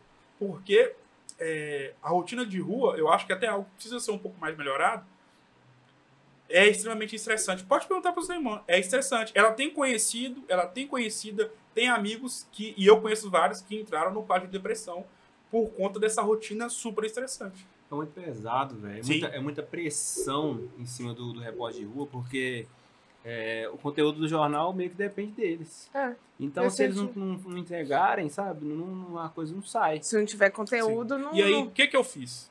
Aí a Cleozane fez essa, essa proposta pra mim, né? Eu falei, não, beleza, Cleo. Quando eu formei, eu tinha a opção de voltar pra ser repórter, pra fazer a mesma coisa que me fez chegar naquela, naquela situação, ou voltar pra TV na qual eu não estava atuando mais, que é a Superi TV, onde eu atuo hoje, que a pressão é muito menor. Lá eu faço as coisas de acordo com aquilo que eu penso, mas com uma pressão imensamente menor. Mas eu estava fazendo aquilo que eu gostava, no sentido de é, poder criar, poder encontrar soluções da minha cabeça mesmo. Não que eram as mais certas, até porque eu tenho a minha chefe, Vanilza Bersan, que é uma jornalista muito mais competente do que eu, já tem muito mais tempo de estrada. Eu optei contra gosto do meu, a contragosto dos meus pais. Recebi muito menos do que eu ia receber na TV Leste. Dinheiro nunca foi problema. A questão era psicológica. Voltei para Superi, lá eu estou até hoje. Aí eu voltei para um programa de esportes, fiquei de. Olha como é que é a vida. Fiquei de agosto de 2018. Detalhe, desde que eu comecei a fazer estágio, de 2016 até agosto, até o dia 17 de 2018, 17 de agosto de 2018, nunca recebi nada. Porque o estágio no jornalismo, dependendo da empresa, você não recebe. É só fichinha de ônibus, de vale transporte. Não recebia nada. Entendi. Eu só comecei a receber em agosto de 2018. A minha vida financeira, ela começou em agosto de 2018. Vai fazer quatro anos ainda. E mesmo assim eu recebia 400 reais. Mas era por amor e por satisfação a mim mesmo, no sentido de que eu precisava daquilo naquele momento. Com o tempo fui melhorando, tal, no sentido até financeiro mesmo. Porém, é um recado que eu deixo. Porque o jornalismo de rua, reportagem de rua, é muito pesado. É, é uma loucura. Cara, eu acho que tem um problema que eu acho no jornalismo, que é você só poder ter renda ativa. Ou seja, você precisa estar lá para poder ganhar dinheiro. Sim. O que é diferente em outras profissões. Claro, claro. Outras profissões têm como você difundir melhor. Vou, vou te dar um exemplo. Enfermagem. É renda Ela, é ela que você apontou pra Ela é mim. enfer- Ah, enfermeira. tá, bacana. ela, ela tem renda ativa, ela Sim. precisa estar lá. Só que, se ela quiser passar conteúdos de saúde devido a eh, guardados os limites, né? Sim, Ela pode trazer isso para o Instagram, pro digital, vender um curso, por exemplo, Ah. atendimento online. Agora, o jornalismo, ele tem várias regrinhas chatas e que Mas ele impedem pode fazer essas curso coisas. também, não? Então, não sei. Se ele estiver atuando na TV, por exemplo, ele não pode. Ah, entendi. dependendo do contrato que ele tem, ele tem exclusividade. Exato. Igual, por exemplo, a minha irmã. Minha irmã, se ela passar mal, fudeu. É. Fudeu, não tem o que possa fazer, não. Minha irmã hoje, ela fa- faz jornal, ela é editora também, Sim, ela mestre de cerimônias, ela celebra casamento e apresenta lives. sim. Ela conseguiu diversificar bastante, Claro, mas claro. todas são rendas ativas. Sim. Tudo depende dela. Sim. Porque aí como é que vira passiva? O cara tem que criar uma TV pra ele. Mano, aí até chegar lá é uma, é, é uma É trabalheira muita- do Teve caralho. que, ver a pan- teve que vir a pandemia para vai- poder fazer com que os profissionais da área de comunicação, principalmente de TV, pudessem estar atuando em casa, fazendo a- não o mesmo do mesmo jeito, porém é, mudou um pouco isso que você falou que eu concordo. Mudou um pouco essa visão de que o jornalista tem que estar na TV, tem que estar no estúdio, tem que estar na rua. Não, pandemia você não podia estar na rua, né? Até hoje em dia, lógico mudou muita coisa de 2020 para cá. Mas eu concordo, até porque existem tipos de contrato, de exclusividade, que o cara só pode estar trabalhando naquela empresa. Ele não pode assumir nenhum tipo de profissão. Ele não pode dar entrevista para nenhuma outra TV. Entrevista. Por exemplo, se você. é, se algum. Vamos supor, se você chamar alguém da Inter TV, é muito provavelmente ele não vai poder aceitar. Não porque ele não quer, porque a empresa não deixa. Eu Exatamente. fui chamar uma amiga minha, Ana Carolina Magalhães, jornalista, conceituadíssima. Sua irmã conhece, trabalha com ela, não sei. Ela não pôde vir, porque a empresa não deixou.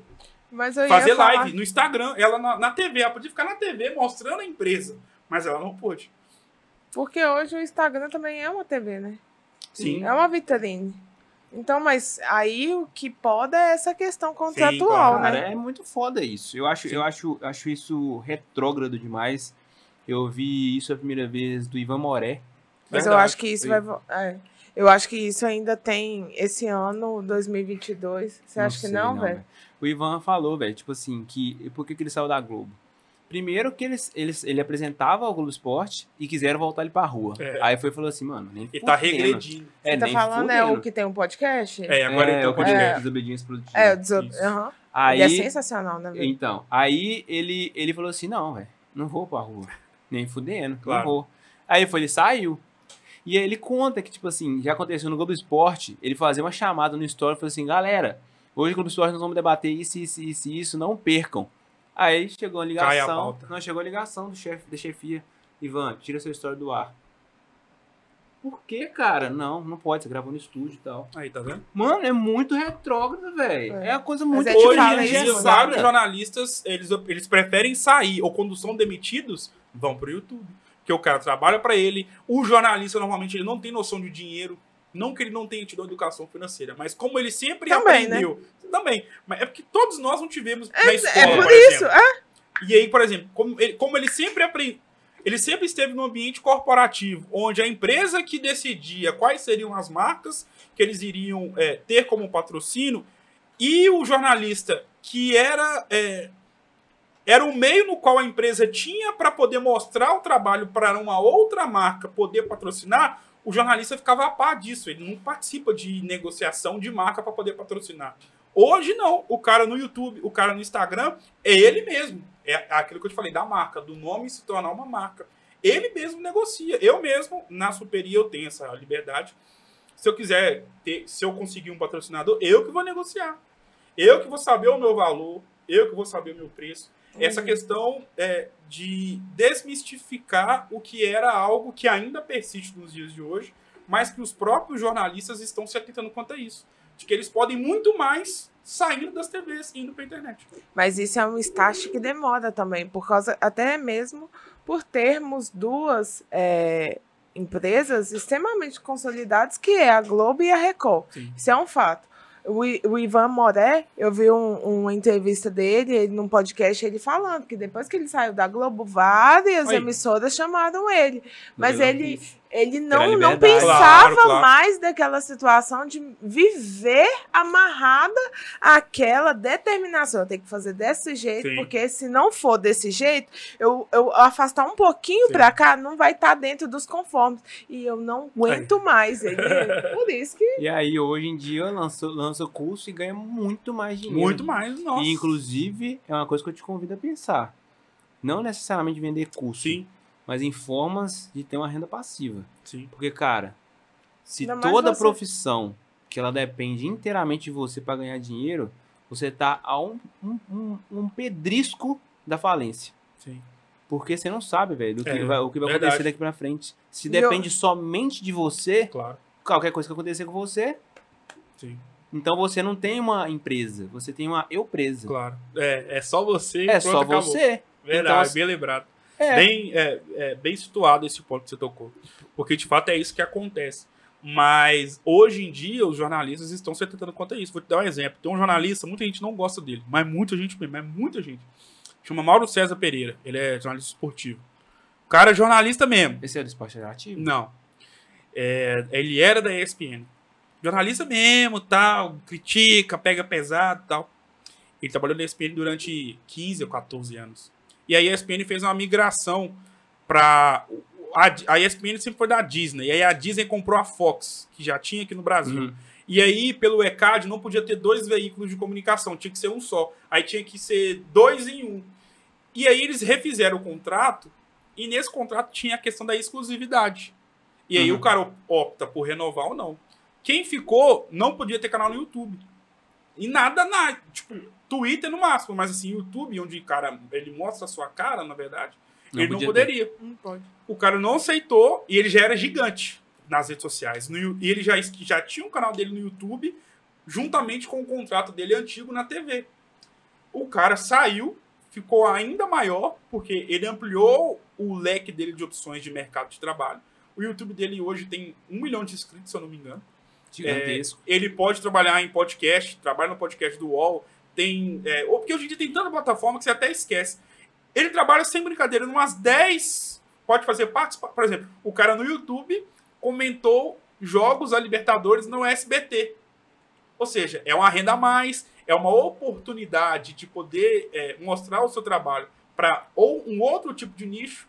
Ou seja, tá mudando isso. Os jornalistas estão se atentando quanto a isso. De que, opa, hoje, na televisão, o cara fala para menos pessoas do que um canal do YouTube, dependendo do canal do YouTube. Ou até mesmo o Instagram. Muito mais. É. Hoje, uma empresa, para poder negociar com a Globo, para poder fechar um patrocínio, ela vai pagar muito mais, sendo que ela poderia pagar muito menos, mas que seria muito mais para a pessoa na qual estava ali, está ali na, na, na rede social. Ela vai pagar menos para esse cara, mas que para ele é muito, e vai falar para uma quantidade de pessoas muito maior do que na televisão. Porque quem vê televisão hoje?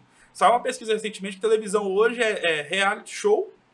Por exemplo, o BBB ele paga a. Globo. Sim, paga. Ele Anual. banca a Globo. E é jogo de futebol, que aí tem no YouTube já, mas a qualidade da Globo para jogo não existe igual. Então, TV hoje que as pessoas param para ver, sim, ela para. É BBB, que é reality show hoje, tem a Fazenda, que eu sou apaixonado. Não vejo BBB, eu vejo a Fazenda. Então, eu sou, eu sou baixo clero. É, que a Fazenda é engraçada, é, é a casa dos famosos, mas aqueles famosos você tem que olhar no Instagram para ver quem que é. Fulano de tal, Google, quem que é fulano que tá na É Fazenda? verdade. E aí, é, hoje você consegue falar com um público muito maior no Instagram. Isso aqui, ó, um stories, o cara fala por uma quantidade. Por exemplo, um podcast, um flow, por exemplo.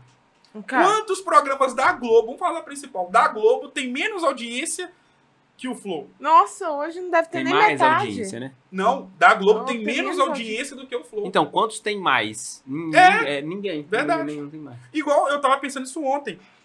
É uma questão polêmica, mas, por exemplo, conversando com um amigo meu, falei, cara, esse ano, se eu fosse os candidatos da eleição para presidência, eu não iria nos debates. Porque o debate político é aquela coisa chata, porque o cara tem dois minutos para poder formular uma pergunta, tem um minuto para responder, aí é a mesma pergunta. Qual que é a sua proposta para acabar com o desemprego? Aí o cara fala um minuto. O cara tá falando a ideia, seu tempo acabou, candidato, vamos para a próxima. Se eu fosse principalmente os dois principais candidatos à presidência da República, né, o atual presidente E não pode deixar. Que- é com certeza, ó, topíssimo. Claro. Se eu fosse os dois, Uma hora direto. Pode falar, é? fi. se eu fosse os dois, eu não iria em nenhum debate. Eu iria, eu escolhia qual podcast eu iria para poder, Isso E vai aí ser vocês uma estão fazendo com o grande. Isso que eles estão fazendo com o Flow. Então? entendeu? Então, já foi um monte de candidato lá na, Ah, tá. na- na prefeitura de, pa, de, de Patinga. De De Patinga. São Paulo. De São Paulo foi tudo lá no Flow, hein? Todos os Entendi. candidatos. É, Já estão começando o processo já de... É, porque território. o Lula foi no Podpah. Foi. Ele poderia ir na Globo, mas ele não foi. Por quê? Até porque o Podpah tem uma questão sociológica e É, até mas conversa com o público dele. com o Lógico público que ele dele. não pode parar. Os dois entrevistados foram adestrados no sentido de. é, como eu posso dizer? Eles tiveram aulas de entrevista com quem? Com a assessoria do PT. Então o Lula ele estava no local dele. O que, que eu quero dizer com isso? Não, não estou querendo entrar em polêmica de política. Mas a internet tem um poder hoje que tomou uma proporção, e principalmente vocês que fazem podcast, que é algo gigantesco. Gigantesco. Quem que vocês acham que é a pessoa mais poderosa do mundo hoje? Do mundo, É. Ronaldo comprou o Cruzeiro, irmão. Então. Ah, Tô Cristiano zoando. Ronaldo. Tô brincando. É nessa vibe que nós estamos falando. Eu acho que é Cristiano Ronaldo. Mas você fala de podcast? De, Não. De vida normal? Poder. De Poder. poder. Cristiano Ronaldo, Não com é o certeza. cara mais rico do mundo. É quem tem mais audiência. Claro. É. Então, o Cristiano Ronaldo é o ser humano na Terra que tem mais audiência. Ele, faz por onde? Muito ele por faz um story e ele tem a audiência que a Globo nunca teve na vida. onde. Porque ele tem quantos seguidores? Vai? Ele tem mais, acho que já tá, já tá chegando a 300 milhões. Ele tem mais seguidores do que habitante no Brasil. Que isso? É quantos Uruguai? Pois é. Nossa. Então, assim, ele faz um story, cara. Ele, ele consegue comprar Sim. o direito de uma transmissão É. da Copa do Mundo e passar a Globo, porque ele dá muito mais audiência. Até porque hoje eu conversei com um amigo meu que trabalha na Globo de São Paulo. Ele falou, como a Globo tem os direitos, ele falou, ano de Copa do Mundo, né? Muita gente tá esquecendo que hoje, esse ano tem Copa, ninguém tá lembrando. Nossa, esse ano vai ser o furdunço. viu? É. a Globo e as empresas de TV do mundo, porque, para quem não acompanha, a Portugal está na repescagem. Repescagem é uma fase para você poder ir classificar para a Copa do Mundo. Tem Itália e Portugal, você é uma das duas. As empresas estão torcendo assim, comprando camisa, bandeira para Portugal passar para a Copa do Mundo. Por quê? Não é porque Portugal é uma super seleção, até porque não é. Para ter o Cristiano Ronaldo como um produto. Aham. Porque mas elas passar. precisam ter ele. Pra poder até aumentar a questão dos ganhos mesmo. Já tem o Messi garantido. E ter o Cristiano Ronaldo que vende mais como na questão de imagem, porque o Cristiano Ronaldo, ele, Cristiano Ronaldo ele, ele não é um jogador. As pessoas gostam do Messi porque ele joga. O Cristiano Ronaldo ele é, ele é algo assim, eu até entendo. É algo que transcende o lado humano do futebol que ele apresenta. Ele é um cara que as pessoas assim, é algo diferente o Cristiano Ronaldo. Não que eu, Eu acho acho ele que melhor, Tanto é que o segundo Sim. jogador mais midiático do mundo nem é o Messi, acredito Sim. ser o Neymar. tá vendo?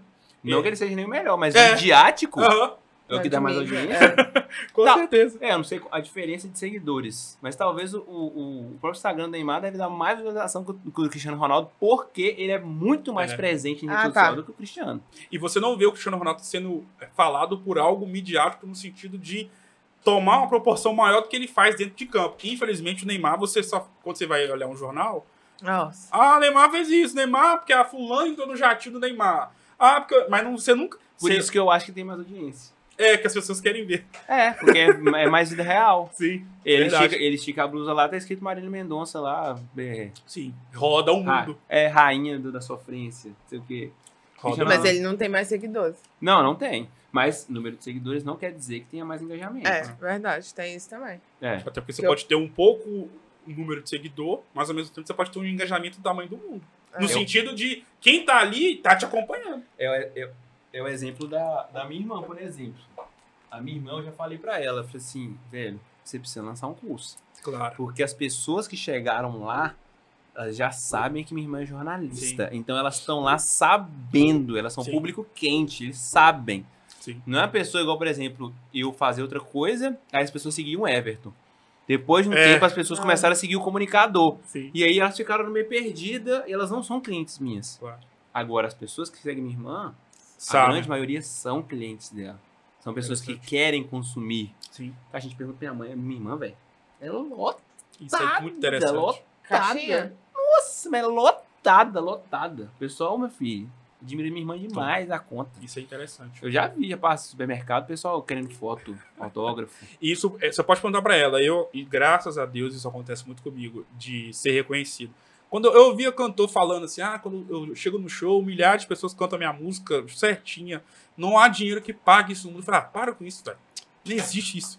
Cara, eu que sou aqui de Valadares, o povo me para na rua, no mercado, o seu João, lá do Vila do Sol, me para, ó, te acompanho, fala bem do meu Atlético, fala sobre isso, leva fulano de tal. Cara, isso de fato não tem. Ali na hora não tem dinheiro no mundo que paga isso. Porque é realmente o, a- o reconhecimento maior do seu trabalho. Tá, Porque às vezes dinheiro. entendo, concordo, mas eu Não, vou só tô na hora. Não, só vou voltar um pouquinho na nossa conversa. Não, Paixão não enche barriga. não, claro. Cuidado até onde você vai com sua paixão. Não, com Entendo certeza. que você gosta e tá certo em Sim. gostar e tem que se esforçar mesmo. Porém, Mayara, Hum. você prefere se sentir de paixão ou ter dinheiro? Você ter dinheiro. Eu também. Ah, Agora é- depende. Não sou assim com dinheiro. Não, mas Não. e olha que eu faço o que eu gosto. Sim, Eu claro. só tô querendo, eu só tô, tô- eu tô te, te- faz- fazendo um contexto porque assim, a, a, a minha prima, ela trabalha a vida inteira como enfermeira e tal, não sei o quê, e gosta demais do que faz. Só que o gostar dela chegou no teto. Daqui, é, daqui eu não gosto Já mais deu disso que aqui dar. não. É, não gosto mais do que isso aqui não. Sim. Então, assim, hoje a, a Mayara, por mais que não esteja rendendo, ela tem quatro fontes de renda. Quatro? Rica. Ah, não. Milionário. Ainda não. Eu também tenho Aí, quatro. rico também. Não, mas eu não tô ganhando nas Tô quatro, brincando. mas Não, são quatro que estão projetando, Sim, sim. entendeu? sim. Não, eu Não. entendi o seu ponto. É uma coisa pra, pra te provocar porque. Ele é, tá indignado com a Joana, que a Joana não faz Não, mas é curso. importante porque, eu- sem brincadeira, eu já pensei nisso em relação à questão de que eu posso mais fazer mais coisas com o meu dom, não falo nem talento, com o meu dom, e às vezes eu acho que eu. Sabe quando você tem aquela sensação de que, pô, eu posso fazer um pouco mais? Mas é porque o sentimento que eu tive, a Mayra vai entender. Uma vez a gente tava tendo uma videochamada Aham. e aí tinha uma menina lá que ela falou que queria fazer enfermagem. Quando ela falou isso, a Mayra fez isso aqui na cadeira. Não faz. Não, ela falou assim: olha, as coisas não são tão bonitas quanto falam. Sim. Então você tá entendendo por que eu tô falando Aham. isso. Aham. Porque, tipo assim, existe a paixão e eu entendo. Sim. É legal. Entendeu? É Vai. legal. Mas agora, o que que você prefere? Ah, não, eu sou apaixonado por isso, eu não me vejo fazendo isso. Tá, mas tem uma oportunidade ali do lado Não, que te paga claro. 10 vezes mais e você não vai Você estar vai. diretamente ligado àquilo ali. Não, até porque. A Isso é sua família, construir, casar, tudo. Claro. Então, assim. Até porque paixão, eu, pode parecer meio que rústico eu falar isso, mas eu não sou apaixonado pela minha profissão. Não. E eu sou apaixonado pela Não, comunicação. apaixonado que eu falo assim, é, porque paixão pra mim é aquela coisa que você larga tudo pra poder fazer, pra poder estar junto. Eu não sou apaixonado pelo, pela minha profissão. Eu não, assim, eu não mato e morro pela minha profissão. Eu mato e morro pela minha família Não, e pelos entendi. meus amigos, Entendi, entendeu? entendi. Agora, apaixonado. Tem gente que eu não sou. Não entro muito nesse, nesse ponto de ser apaixonado. Eu sou apaixonado pelos meus amigos. Amo mais assim. Eu, eu costumo falar, né? São aqueles tipos de amigos que eu tenho. Todo mundo tem, óbvio. Mas muita gente cai naquela retórica de. Não, eu tenho muito amigo. Ah, Nossa, eu tenho amigo demais, menino. Nossa Já fui senhora. esse cara. Já foi esse cara. Há dois anos atrás. não. Aí, ó. É, é até rece- é relativamente recente. Aham. Nunca fui uma pessoa de ter muito. Cara, meus amigos, ó. Igor Abreu, maior de todos. Igor Martinelli. Felipe Abreu, que é irmão do Igor Abreu. Paulo Guerra, Caio Nominato, Matheus Você Neymer, vai esquecer um, vai se Não, lascar aí. Matheus Neymer, Isabela Neto, Marcela Batalha, sou apaixonado. É, João Pedro Ribas, João Vitor, os meus amigos. São os meus amigos, assim. Você tem muitos amigos. Tem. Sim, mas, mas tem gente que fala que tem muito amigo. Ah, todo mundo do meu Instagram é meu amigo. Tipo assim, do- da close. Hoje em dia, aquele negócio de melhores amigos, tem muita gente que tá virando um Instagram normal. Nossa, nem eu. Cara, eu devo ter hoje Porque tem tanta gente. quatro. Aí, Pra quem Amigo? tinha 20, 25 Ai, amigos. nunca quantifiquei isso, não. É, eu já tive muitos. você quer um exemplo? Porque eu não fechava ciclo, né, É. cara? Então, meus amigos de infância continuava sendo. E Não Michele que- Nogueira também. esqueci. Não que, não que, Falei. não que eu não goste deles, Sim. mas é porque o ciclo se fecha. As ideias não batem e tudo certo. Quando a gente encontra, nós somos seus amigos de infância. Mas Sim. não é pessoa que, tipo assim, eu. É, Você vai pode ter- compartilhar uma coisa íntima da sua vida. Não, não conversa, não tem Não ninguém. conversa. Esse espaço, não tem, não tem. É, Mudou, mudou de você ter rota. noção. Olha, é até um capítulo que eu gosto de falar, não porque é uma coisa boa, muito pelo contrário. Mas quando eu falo de amigo, eu uso muito esse exemplo para poder exemplificar e mostrar o quanto que eu sou apaixonado pelos meus amigos. Meu pai morreu no dia 6 de julho de 2020. 5 e meia da tarde. Tava dormindo, aí ligou um número, um número estranho. Eu não atendi, porque alguma coisa me falou que não era coisa boa. Minha mãe tava na casa da minha tia, que mora no mesmo condomínio, meu irmão tava lá em casa. E aí eu, tava, eu ia acordar pra poder ir pra academia é segunda-feira. E nesse dia o boletim tinha sido positivo, porque meu pai ficou três, três semanas internado. Aí liga, eu não atendi. Ele ligou pro fixo lá de casa, meu irmão atendeu. Aí eu ouvi meu irmão falando assim: não, mas vocês não podem falar pra nós, não tenho que ir aí. Meu pai já tava morto. Aí beleza, chamando, né? Aí. Eu namoro já tem três anos. Três anos, é. Vai fazer quatro agora em abril. Inclusive, hoje, o dia que nós estamos gravando, é aniversário dela, Larissa, dia 8 é, por força do instinto, assim, foi algo que eu não sei explicar. Eu mandei mensagem pra ela e mandei mensagem pro meu melhor amigo, que eu falei, o Igor Abreu, que é o maior de todos. Eu mandei mensagem pra ele e chamei, velho, vão lá comigo no hospital e fica lá comigo. Eu não mandei mensagem pra namorada, não. Eu mandei, mas eu não pedi pra ela estar comigo, mas não foi porque eu não queria, óbvio que não. Óbvio que eu queria e tal, mas sabe aquela coisa que você não explica? Que só Deus explica pra quem acredita e tal? Sim. Eu chamei meu melhor amigo, um amigo que já tem. Esse ano nós vamos fazer 2004. Aí, ó, uma pessoa horrível de matemática. Quantos 6, anos? 7, 8 anos. Não, 2004. Ah, 2004, então, 18. 18 anos. Nós temos uma, é uma pessoa maior de idade. Chamei ele, ele ficou lá comigo do dia, na hora que eu recebi. Ele ficou. É uma das coisas mais, mais assim, emocionantes da minha vida, no sentido de marca, de marcar. Entrou minha mãe pro hospital, junto com meu tio. Minha mãe demorou, aí meu tio já veio falando, "Ó, você sabe como é que é? Eu já perdi pai, porque eu não tenho uma avó, sou pai de mãe. Sabe como é que é? Já perdi pai cedo também, eu perdi meu pai com 23 anos. É, aí, sabe como é que é? Mas não falava o que tinha acontecido. E eu ali, com a esperança, né?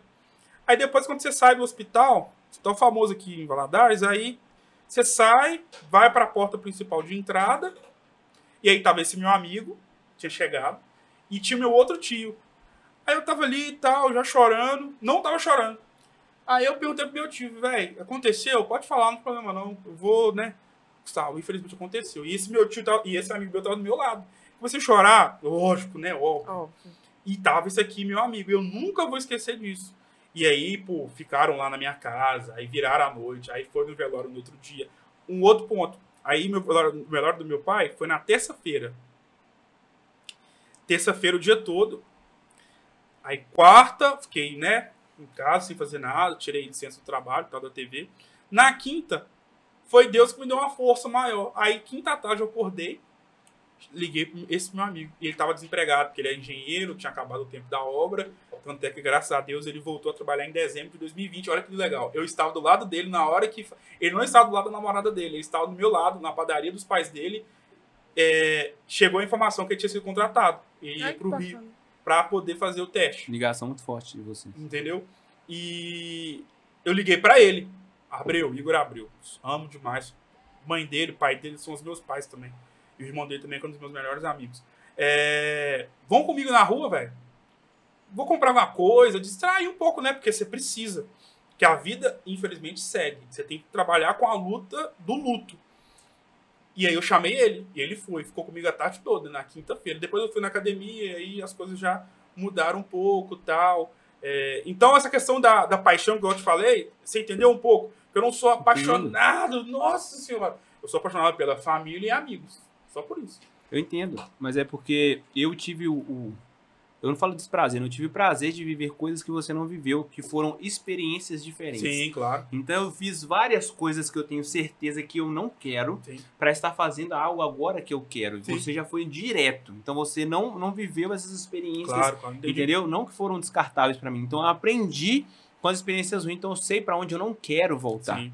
Então, assim, o problema de você ter ido direto é que você, às vezes, a gente acaba ficando cego e dificultando a visão das Claro, coisas não, que estão próximas. E é verdade, entendeu? você tem razão. Eu não sei, Mayara, mas eu acho que você, você teve essa dificuldade. Tipo assim, quanto tempo você demorou pra poder é, é, ver que tinha um mundo fora da enfermagem? Porque você dedica a vida inteira pra Claro. isso, cara. Na verdade, eu sempre achei que existe um mundo fora da enfermagem, porque eu sempre fui de fazer tudo ao mesmo Sim. tempo. Então, assim, eu, pra mim, essa questão não, não teve. Teve muita, assim, discrepância. A Claro. diferença foi o marketing digital, né, velho? Ai, que vontade de ter acordado antes. Cara, se eu tivesse pensado, o que, que eu tinha feito? Eu tinha Sim. fe- feito um curso sobre o Covid, tinha vendido, tava milionária hoje, mas é sério. Fazendo anúncio do Instagram, vou te porque eu a estudava milionário. muito, velho. Estudava muito. E, e, e você não atinava. Não tinha tino pra isso. Mas, enfim, essa questão de, de você. Eu acho que vai muito é, com a questão da, dos anos que vão se Claro. passando. As pessoas que são mais velhas é, e que têm já uma formação anterior e a, sei lá, 2015, Sim. 2016, elas têm uma bagagem completamente diferente e uma bagagem conservadora e eu acho que em todos os Sim, sim. em todos os como é que fala todos os cursos em todas as questões de graduação e hoje ah velho com o ano 2020 acabou Claro. acabou as pessoas têm que modificarem E o pessoal fica meio em choque comigo, sabe, Gustavo? Por quê? Fica, porque eu não tenho formação, né? E mesmo assim você tem sucesso no salário. E aí a pessoa chega no meu Instagram, o comunicador mais versátil que você vai conhecer. A pessoa fica assim. Já fica com desconfiança. Já fez, pô, cara prepotente, não fez jornalismo, não fez publicidade e o cara fala isso. Verdade. Entendeu? E essa versatilidade, talvez eu só tenha ela porque eu não fiz com nada. Sim. O, o, o emprego que eu tô hoje, eu sou garoto propaganda de uma empresa de pós-graduação. Sim. Aí é, eu fiz teste com outros jornalistas. E você passou e E eles teste de TP. não. Ó, Só que eu cheguei e falei assim: olha, eu tenho o- quatro versões para ler esse TP para você. Aí ele tá assim, como? Eu tenho o Formal 1, Formal 2, Cômico 1 e Cômico 2. Aí tá assim, nem a pau. Eu falei assim, tem. Aí eu fui li o mesmo texto de quatro formas diferentes. Ele tá assim, caralho. Você leu o texto? Foi no TP. Ah, sim. Aí o teste não era só isso. O teste era ler o TP, eu falar sobre um tema sem TP, um tema escolhido por mim, gerenciar um podcast lá na hora, isso foi ideia na hora.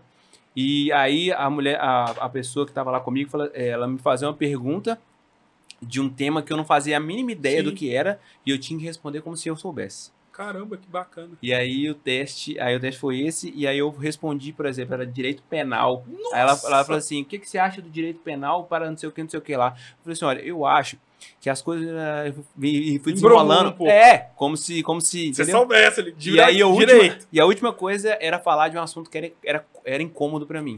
Como eu me importava. E ele falou assim: olha, você tem o direito de ficar com raiva, só que você não pode xingar dentro das câmeras. Vamos testar? Aí você falou sobre o quê? Ah, é abandono paternal. Ah, sim. E que é, é, é algo de fato, você não inventou na hora. Não, Ah, tá. é algo que me irrita Sim. profundamente. E aí, aí beleza, aí eu falei sobre isso. Aí eu, Sim. não pode falar palavrão, não pode. Aí eles foram gravaram tudo, a, a minha e dos outros jornalistas e mandaram pra equipe. E E, você falaram, ganhou. isso, aí o pessoal falou assim, cara, foi unânime. Todo mundo votou em você, em todas Você as... tocou num ponto importante da questão do TP. Porque para muita gente o TP é algo que consagra o jornalista. Mas isso aconteceu comigo. E quando você. se Não sei se você viu que eu tive uma reação quando você falou do TP. Por quê? Quando eu comecei na Superi, eu apresentei um programa de esporte. E aí, lá no esporte, no programa, quando vocês forem lá, já estou convidando vocês para poderem ir lá na TV, vocês vão ver que não tem script também. E no esporte, normalmente, não tem script no sentido do jornalista chamar uma matéria no TP e ler o texto. No dia de hoje, né, eles não vão ler dessa forma, mas, por exemplo, é, o Atlético venceu o Bragantino pelo placar de 5 a 3 e comemorou o bicampeonato brasileiro nos braços da sua torcida. Isso aqui é um TP, entendeu? Aham. Eu tô lendo. Mas eu posso falar, é aquilo que você fez lá no teste, mas eu posso fazer, falar do mesmo assunto, chamar a mesma matéria de uma outra forma. Vamos lá. Ah, vamos falar do Galo, o Atlético que já havia conquistado o Campeonato Brasileiro, ontem, nos braços da sua torcida, venceu a equipe do Bragantino e comemorou o título nos braços da massa. Eu não estou lendo. Pode parecer que eu estou lendo, mas eu estou falando de uma forma com improviso. E aí na Superi, eu fiquei muito tempo sem TP. Quando eu entrei na TV Leste, eu tive o TP. Porque TV, TV Leste, Record, TP, tal. Hoje vamos falar de tal, o quê. Passou um tempo, eu não tinha asa ainda, né? Pra poder voar lá dentro. Passou um tempo e tal. Eu falei com a minha. Eu Eu falei assim, assim, não, ele, pra- ele, ele tá falando do músculo? É, Não, que isso, não, pelo amor de Deus. Falando no sentido de, de ter Não, poder entendi. pra poder Aham. modificar alguma Depois coisa. Falei. Suzana, minha chefe. Suzana Assis, sou apaixonado por ela. Me dava muita bronca, mas é uma pessoa que me ajudou demais. Sou muito grata a ela. Suzana Assis. É, eu posso é, não usar o TP? Falei, Gustavo, poder você pode. Vamos fazer um teste um dia ao vivo. E o programa era ao vivo. Vamos fazer um teste e vamos lá. Como era só esporte, o esporte te permite isso. No jornalismo, tipo assim, é, você fala de tudo, é, notícias do cotidiano, não te permite, dependendo da pessoa. Aí, como no jornalismo esportivo, e eu falava só tipo, de segunda-feira, era os jogos do final de semana. Aí o que, que eu fazia no TP? Eu colocava o placar do jogo. Por exemplo, Cruzeiro ganhou do Curitiba. Tem uma vez que foi desse jeito. Cruzeiro 2x0 Curitiba, no Mineirão. Aí eu consegui chamar a matéria sem o TP, sem ler de uma forma muito mais informal, sem utilizar o TP e de uma forma muito melhor. Por quê? Foi uma coisa leve. Foi Sim. uma coisa descontraída. O Cruzeiro ganhou do Curitiba no Mineirão e de quebra alcançou a quarta colocação do Campeonato Brasileiro. Vitória importantíssima para os comandados do técnico Mano gente, Menezes. nenhuma novidade para os É. torcedores do Cruzeiro, Entendeu? não é mesmo? Ganhou de novo. É tipo isso. E é muito interessante porque é o improviso.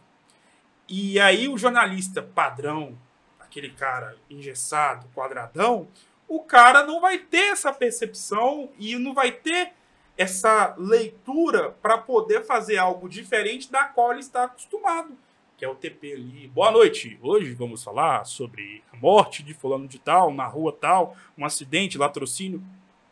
Se não tiver improviso, e essa bagagem que eu tive na Superi TV, que era uma TV onde eu poderia errar, hoje eu não erro mais porque eu já sou profissional. Eu sou formado e tal. É, Eu não teria essa capacidade de improviso. Igual lá vocês vão ver. Eu vou chamar, vou começar a entrevista. Mas aí vai a experiência também, né? Claro, isso ajuda muito. Não, tanto é que tem um vídeo famoso, não sei se você já viu, que é do Michael Bay. Ele. Ah, acho que já não falaram desse vídeo. Então, ele. Michael Bay foi o cara. Pode abrir que... a outra aqui?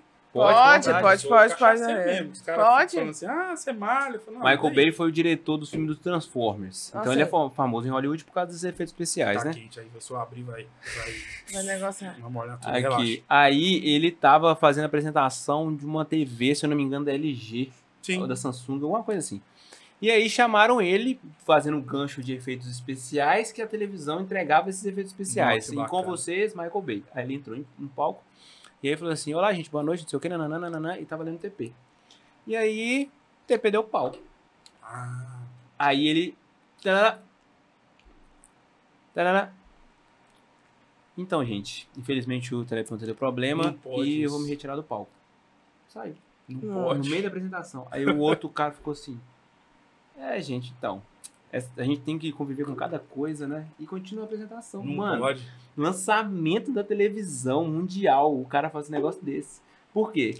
Ele foi zero preparado pra aquilo ali. Ele só ia ler o TP. Não pode. Ele não. Véi, você você tem que saber o mínimo daquilo ali, senão.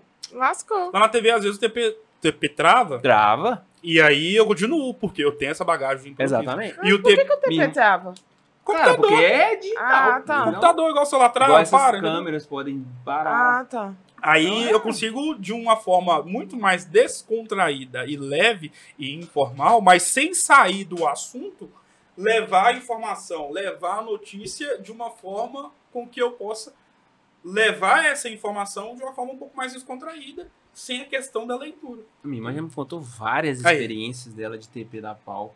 E às vezes dá pau não só E nos volta. últimos segundos, mas ele não voltar. Nossa, aí Ele, ele- isso, ele ela tem que passar, a- tipo assim, mais meia hora de jornal com Sem tudo- o TP. Sem o TP.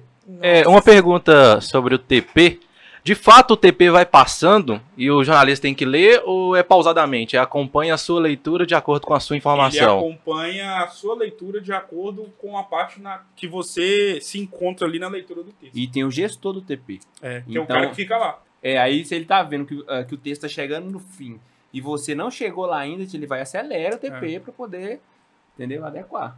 É a pergunta porque de experiência de vida que, que eu venho levando nessa Sim. parte de TV, lá também tem o gestor do TP que acompanha, né? É, tem uma pessoa que fica ali atrás. É, do- que acompanha o TP. E eu já vi em outras ocasiões é, o jornalista falar: Ó, o meu TP tá passando e eu tenho que ler a informação porque eu tenho 30 minutos pra fazer, pra dar essa quantidade de Ele falando informação. ao vivo ali na hora? É, ele falando ao vivo. É, Eu vi isso no bastidor, né? Ah, sim. Ele falando e mostrando que o TP 30 vai passando parar? pra ele. Não, 30 minutos ele tem pra passar essa informação, Ah, tá, mas 30 minutos é sugestivo, não é, Sim, sim. um- é entendeu? Mas é, Porque eu, teve essa questão. eu gravei, quando eu cheguei no projeto, eu cheguei, gravei cerca de 136 anúncios em duas semanas. Quantos por dia?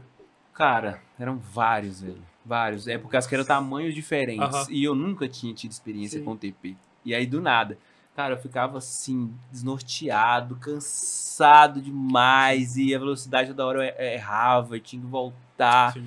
E você tem que preocupar. aí- aí você- Entonação. e aí você vai fazendo várias horas, Sim. e igual ele falou, cara, num, num vídeo de 5, 6 minutos, tem mais ou menos, Mayra, só pra você ter noção, um é, uns, sei lá, uns 9 cortes. Porque ler um TP com um tanto de coisa sem você errar Fluidez é, é, muito, muito, difícil. Não, e eu tudo, tipo detesto assim. isso porque às vezes lá eu erro. Tem dia que eu não erro, porque, por exemplo, primeiro bloco, vocês vão ver lá no dia. No primeiro bloco, eu leio é, 10 notícias. E as notícias são tiradas de, de sites da internet. Aí, às vezes, eu erro uma palavra que não tem na edição, vai ficar feio, eu tenho que voltar e ler tudo. Aí na edição, o cara conserta e fica bonitinho. Aí você tem que voltar. E quando é, você vai gravar o jornal, o primeiro bloco ali, 10 minutos lendo tudo, tem dia que eu não erro nada vai ver, deu problema, mas isso acontece raramente. Deu problema na gravação, eu tenho que gravar tudo de novo. Aí eu, é, eu vou errar, porque você- eu já tô ali, meu Deus do céu, não aguento mais. Tem que ler tudo de novo. E você Complicado. faz ao vivo lá? lá é Não, ao- meu sonho é fazer ao vivo, é fazer ao vivo, lá é gravado. Mas o- eu costumo falar que, para o jornalista, o ao vivo e o gravado é igual o treino para o jogador de futebol e o jogo. O, o, o gravado é o treino para o jogador de futebol, o ao vivo é o jogo. Que é muito melhor. Ao vivo é a melhor coisa que tem. Aquela adrenalina, aquela sensação de você poder estar ali e de poder estar levando informação ou comentário. Eu prefiro mil vezes ao vivo. Ao Ah, vivo, ao vivo. é ao muito Mas mais como é que, que é? Você tem um programa, aí você grava de manhã, um assa à Eu chego na? TV 5 e meia da, 5 e meia da manhã. Aí eu já faço as notícias do dia num dia anterior, que não vão mudar. Chego, coloco no pendrive, coloco no computador, coloco no TP. E aí o gestor do TP, que é o editor, fica lá cuidando de mim com o TP. Grava as informações que vão ao ar no dia, e aí é gravado. E aí depois eu faço as entrevistas, que normalmente o segundo bloco sempre são entrevistas ou matérias especiais que a repórter da TV faz, fora da TV. E aí as entrevistas que eu faço, igual eu tô aqui com vocês, só que com um tempo reduzido, porque tem que obedecer à grade de programação. Uhum. E o jornal é meia hora só. Então as entrevistas, ontem a, a entrevista deu 16 minutos com uma advogada familiarista. É, E aí ela aí grava, edita e aí vai ao ar. Mas aí eu, meu sonho é fazer ao vivo. Esse ano, se Deus quiser, nós vamos começar a fazer ao vivo. Porque ao vivo é adrenalina. E ao vivo tem como você também E vai ter ao a- qual horário? todo dia meio-dia. Ah, Todo dia, meio-dia, tem que estar no ar. Que é o jornal do dono da TV. Ele é apaixonado comigo e apaixonado com o jornal. É o jornal do dono. Ele me escolheu para poder estar fazendo aquilo. Que, e assim, o interessante, como você vai tendo experiência e bagagem, todas as entrevistas, eu não tenho que pedir amém e bênção para ninguém da TV. Tudo que eu marco é eu, porque eu quero, porque eu achei interessante. E eu já tô, vai fazer dois anos agora em maio, ele nunca falou um A de entrevista. Um A, um A. E é um cara, senhor Antônio Rodrigues Coelho, é, um dos- é uma das pessoas mais importantes da história do des- desenvolvimento de Valadares. As pessoas mais antigas sabem quem é. Toninho Coelho, o nome dele. É, o cara é todo culto, estudou na Suécia, todo culto. Ele não, ele poderia falar com o Gustavo, para, tô gostando não, vou te mandar quem eu quero que você entreviste. Não, e não quero não. Todo dia eu entrevisto gente, assim, do mais do nicho mais diferenciado da outra. E ele não fala um A. É a questão de ter a liberdade, mas eu adquiri essa liberdade tendo os meus mestres acompanhando, sabendo o que, que é bom para eu poder estar colocando no ar. Isso é muito importante, né? Por Sim. causa que a gente se reflete muito em, em boas, em boas pessoas, É. boas experiências, aquilo que você tem como referência, porque a minha, o meu desenvolver pós-faculdade foi através das pessoas, Sim. dos meus professores. Claro. Eu tive uma chance dentro do, de instituição hospitalar por causa que eu era monitora de Ó, uma professora. Então foi ela que me levou para. assim, não, Mayara, vem, vamos, vamos tentar um estágio Sim. aqui para ver se a gente consegue. E isso realmente reflete muito na nossa vida, Claro. né? Depois de acadêmico, porque a gente tem esse reflexo, essa nossa, de, de, de ver aquilo ali, o sucesso que é aquele Sim. profissional e tentar transmitir isso na Não, nossa e vida. Isso vai muito também do meu pai, porque como eu sempre fui muito apaixonado por futebol, pelo Cruzeiro, então eu só- eu via todos, igual eu falei no início do nosso bate-papo, que eu via muito programa esportivo. Meu pai também gostava também, via comigo. Só que ele falava, Gustavo, você você vai ser jornalista. O jornalista ele tem que saber um pouquinho de tudo. Ele tem que conversar um pouquinho de tudo com, com qualquer pessoa. Isso sempre ficou na minha cabeça, mas eu nunca levava muito a sério. E, inclusive, ele falava isso com a Guiar e com a Cleusane, porque nós somos, eram, somos amigos de, de condomínio, de tomar uma junto, de almoçar na casa e tal, fazer churrasco, essas coisas. E eles ficavam com receio de me falar isso. Porque eles sabiam que isso era verdade, mas ficavam com receio.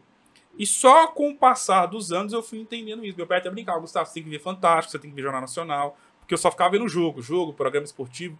E o meu medo era ficar alienado. E eu fiquei alienado. Eu era um cara que só falava futebol. Todo mundo me chamava futebol. Vamos falar, ah, tava num grupo ali, vamos falar de futebol. Só isso. Ah, porque o time tal contratou fulano de tal. Gente, isso é horrível. Chegar uma pessoa no meio de uma roda de conversa alienada, só sabe falar de um assunto. E aí, com essa bagagem do jornal que eu apresento desde 2020, eu comecei a ter essa percepção de mundo. Hoje, graças a Deus, eu consigo conversar sobre qualquer assunto. Aí é aquela coisa, eu vou pagar de entendido, de entendedor. Uhum. Mas eu consigo conversar, eu não vou passar vergonha. Porque, como eu tô tendo contato com essas pessoas dos mais diferentes nichos profissionais, eu consigo absorver alguma coisa. Então, é, arquitetura, eu sei alguma coisa. Médica dermatologista, eu nunca pensei na minha vida que eu ia conversar com uma médica dermatologista. Eu sei alguma coisinha.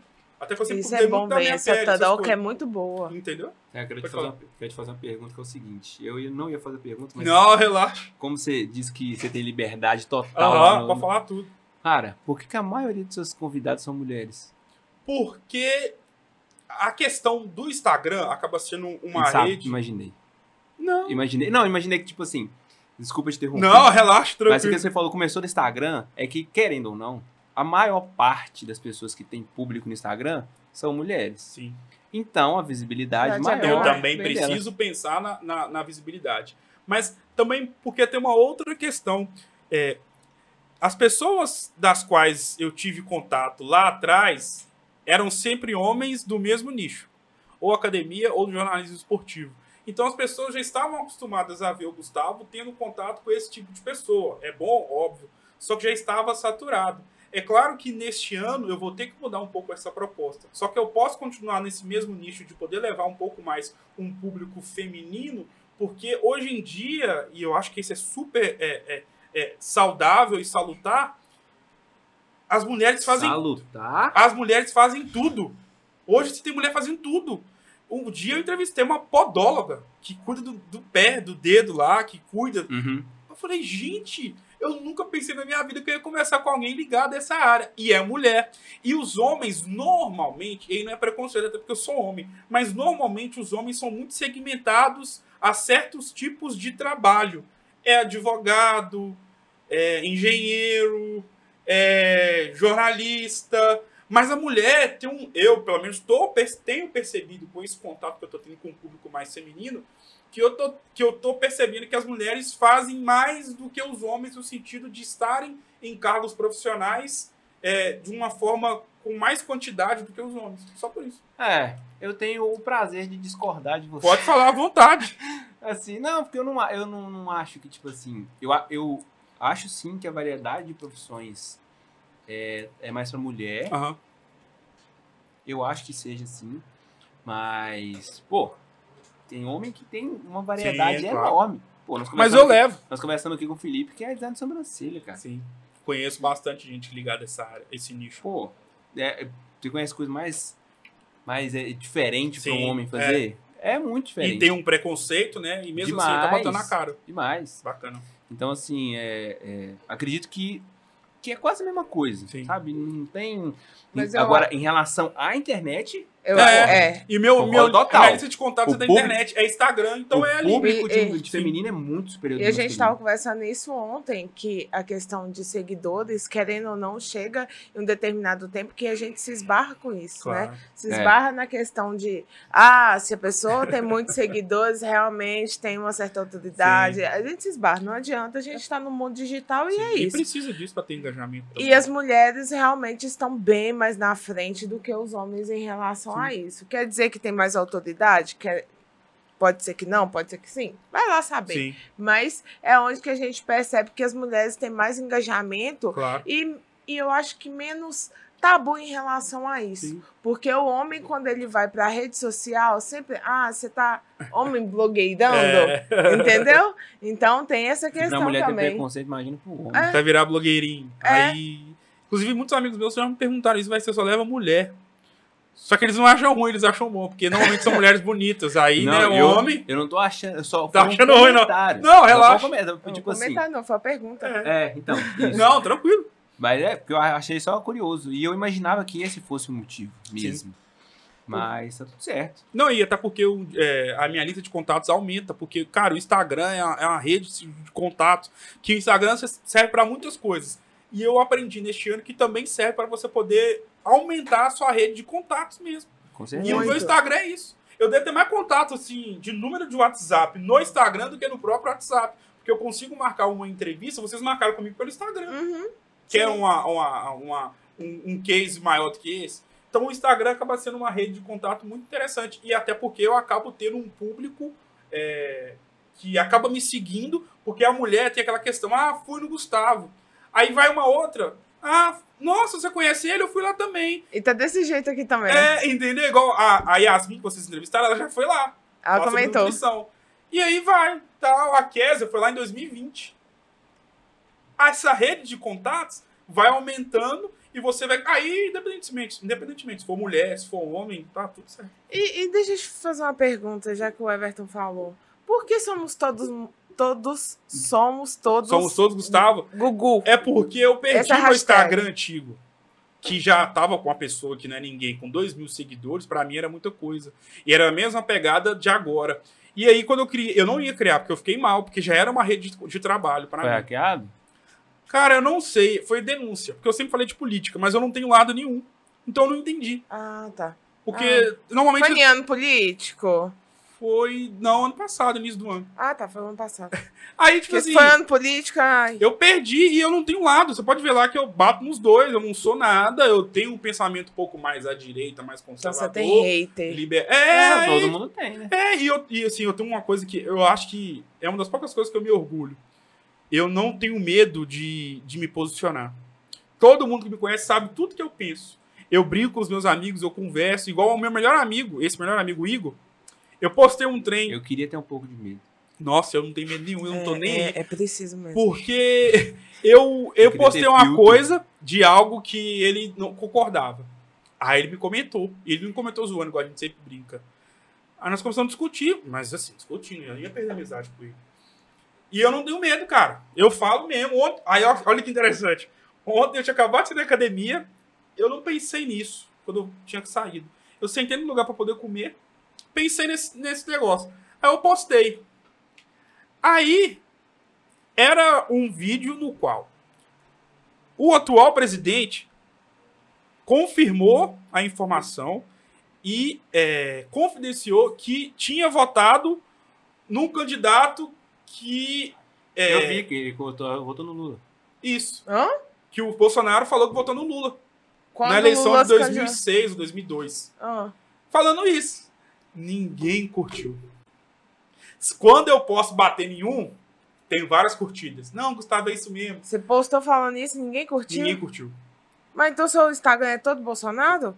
Não, porque, igual eu te falei, eu não tenho lado. Não, sim, mas eu- não tô falando que você, Sim, você sim. tem um partido, não. Porque assim, ninguém curtir, né? Porque geralmente são extremos É. os lados. Aham. Ou é Bolsonaro ou é É Lula. aham. Aham. Não, mas eu falo no sentido assim. Eu desagradei os dois. Porque nem Ah, quem, quem é tá. do Lula quer o voto do Bolsonaro. E aí o cara que é bolsominion vai falar assim: Nossa, mano, é mesmo. E aí, agora o que eu vou fazer pra Ai, defender? E tá uma aí eu bato nos dois, assim, porque eu discordo dos dois, acho que os dois são iguais, aí é outra questão. Porque eu não tenho, não tenho essa coisa de, idolatra, de idolatria política. Eu vou levar um psicólogo no meu jornal, o Rodrigo Bravin, para poder falar sobre isso. Que é algo que, pra mim, foge da razoabilidade do ser humano. É algo que. Tudo, tudo bem que. Mas não é maior que o futebol, não. quê? Irracionali- Mas o futebol, você- Irracionalidade da política não é maior que a do futebol. Mas o futebol É, mas tem o porquê e Eu você acho- consegue entender. Na política você não consegue Eu não entender. consigo entender. No futebol, Não. Ah, mas o consigo. futebol tem história, tem cara. história, Tem muita história, tem tem títulos, é sentimento. muita Por coisa. que você tem que ter Everton, um sentimento envolve. por um político? Não tem como isso. Não, Eu- cara. isso aí eu, eu, eu discordo um pouco, porque o futebol. Não, de não, mim ou aí, ó, não dessa Hã? questão de. de Não, de- dele. de- Ah, mim. tá. É, por causa dessa questão de. O futebol tem história. E olha que eu não. Eu, eu falo com Tem relação de pai pra filho. Nossa, Tem tem, muita relação coisa no afetiva futebol, pra É. caramba, velho. Tem muita Concordo relação que tem. afetiva. Mas assim, é, as pessoas ma- matar e morrer por causa disso. Ah, mas é extremo que tem na Mas- política também. E é, tem em tudo. mas aí não. Mas assim, eu não. Eu, a, a política, por mais que seja assim, ela, ela não. Ela não é, tipo assim, não é um terço da paixão que as pessoas têm pelo futebol. Claro. E as pessoas não conseguem explicar mesmo. É algo que tá, tá intrínseco à pessoa. Mas eu acho que é por causa que tem a, a questão do sentimento É. entrelaçado em vários quesitos. Sim, Familiar, é, lazer, sim. em tudo. Então, por isso que tem essa Sim, junção claro. tão É forte, essa coisa. irracionalidade. Agora, a questão de político, eu não entendo porque as pessoas Sim, defendem pessoas. E Você não político, tá defendendo que não tá nem ideia nós. ali, velho. Você não tá defendendo uma ideia pré-estabelecida de algo que foi Isso- discutido e algo que, que foi debatido. As pessoas não, Não. defendem ideias. Não, eu gosto desse político porque ele pensa assim. Porque a ideia dele pra tirar o desemprego é essa. Não, eu gosto dele. É Bolsomito. É Lula, o pai dos pobres. É, é o fulano, é o Moro, é o não. Aí, tipo, se não o, se o cara foi preso, tem justificativa. Aí, se o cara tá O que eu não acho também que estava errado, o pessoal tava comentando, se o cara foi. tava de férias, deixa o cara de férias, gente. Todo mundo tem direito a férias. Melhor coisa é político de Ah, férias. você tá falando do Dória, eu acho. Não, do, do, Bolsonaro. Ah, político de férias gasta menos, é, é menos sofrimento aos cofres públicos, enfim. Tem vários quesitos, Sim. mas tudo o povo defende futebol é a paixão pessoa, nacional. velho. Futebol é uma Ai, paixão que- nossa. É claro que no Brasil existe um, um- um certo é, sentimento errado em que as pessoas pensam que o Brasil é o país do futebol. Não. Sabe que no, fute- no Brasil a porcentagem maior que existe relacionada ao futebol é de pessoas que não torcem pra ninguém. E a gente acha que o Brasil é o país do futebol. Não é. O, pa- o Brasil é o país do, do cara que, que quer ganhar. Mas até quando a pessoa não torce pra ninguém, quando tem a Copa do Mundo, torce pro Brasil. Torce, aí se Torce. junta. Aí é bacana porque junta a nação. Eu não torço pra seleção brasileira. Sério? Eu não torço. Eu torço pro Cruzeiro. Negócio de Ai, torcer, eu não isso, torço. é. Eu não torço pra seleção. Não, eu não torço contra. Tá, você não é a favor de torcer pra Argentina, não, né? Eu entendo e por conta de razões familiares, não que eu tenha familiar na Argentina, óbvio que não, mas eu entendo e não condeno quem torce pra Argentina de forma alguma. Porque não faz Mas qual que é o argumento de não fazer sentido? Mano, é porque, pô, ó, primeira coisa. Como é que é o argumento de você escolher um time? A não ser que seja uma pessoa do Nordeste, por exemplo, que não tem um time de expressividade. Sim. Aí você tem que escolher Flamengo. Sim, é. Um cara que nasceu em Minas Gerais, ele não torcer pra um dos times de Minas Gerais, já tá errado já. Já é o... Já tá errado. Porque, tipo assim, o- um dos primórdios de você torcer é porque ele faz parte da sua região. Aham. Esse é um dos primórdios de Você vai torcer. ver, você vai... É, faz parte. Você tá torcendo pelo que eu vivo, porque, pelo que eu sou. Aham. Agora você não vai torcer pra seleção brasileira. Mano, e torcer pra outra seleção, mano, não faz nenhum sentido. Não faz, não faz. Você tá torcendo contra. Ah, não, eu quero que o Brasil se foda. O que, que você tá fazendo aqui, irmão? Ninguém quer você que não Mas vai aí que tá. lugar. É aí que é um outro ponto. Eu entendo o que você tá falando. Eu entendo quem não gosta, quem não entende que, que tem gente que torce pra Argentina. Mas tem um outro ponto que entra nos argumentos, que esses aí pra mim são fenomenais. Tô falando que é o seu não. Você não até que você não falou isso não.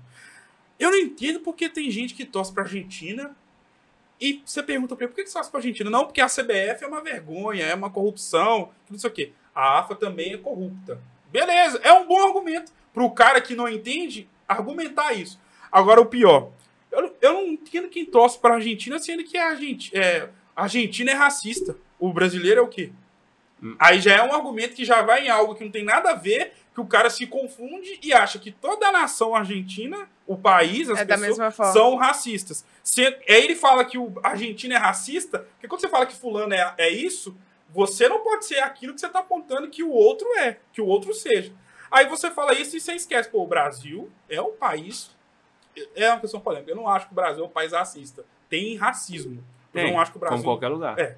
não é um país racista. Tem racismo. E olha que é um negro falando. Eu não gosto dessa questão de lugar de fala.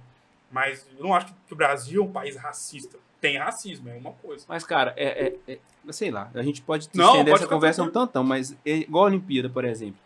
Eu acho incoerente que você não fique, pelo menos, feliz com um título brasileiro, seja na Sim. barca, na, na puta que pariu da Não, eu canoagem. fico pra lá. Não, eu acho muito massa a Olimpíada. Não Nossa, gosto tá de ver, doido. mas eu, eu acho massa quando eu vejo que algum brasileiro ganha. Eu acho É, velho. pô. Porque os esportes também. olímpicos, diferentemente do futebol, por isso que eu acho uma vergonha ter futebol na Olimpíada. Porque o futebol é algo que está muito fora do patamar dos esportes olímpicos. Por que, que eu digo isso? Cara, uma pessoa para poder ser medalhista, ganhar uma medalha de ouro na ginasta. Na, Nossa, é muito sofrimento, Gente, velho. esse É cara não recebe um terço do que um jogador de futebol ganha. É, um- é uma correria que esse cara tem que fazer. É só você ver as histórias deles. É muita dificuldade, cara. Porque, cara, você tem que ver pela- ó, o, que, o que nos une, né? É, por exemplo, no- a nível mundial, espiritualidade. Sim. Acreditar em algo, não necessariamente em Cerveja. Deus. Time churrasco. Não, não. Nem todo mundo gosta disso também, não. É. Mas assim, espiritualidade. A maioria, a grande maioria acredita em algo. Existe o ateu. Ou seja, isso é que o ser humano encontrou uma forma de se unir. Caso não existisse esse elo, as pessoas já começariam a ter mais problemas, divergências do que já Claro, tem claro. hoje. Ou seja, nós acreditamos, a maioria acredita na divindade. Tirando isso, já começa a parte territorial. é a Sim, parte que, é, é como nós formamos um time Sim. territorial. Então, o Brasil.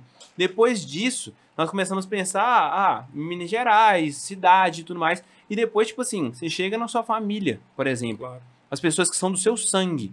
É a nossa forma de sempre fazer parte de um grupo, Sim. de, de quem você faz parte. Sentimento de pertencimento. Exatamente. E, cara, é por isso que eu não acho que Ah, faz entendi. sentido, entendeu onde que eu cheguei? Aham. Você é, é torcer contra o Brasil.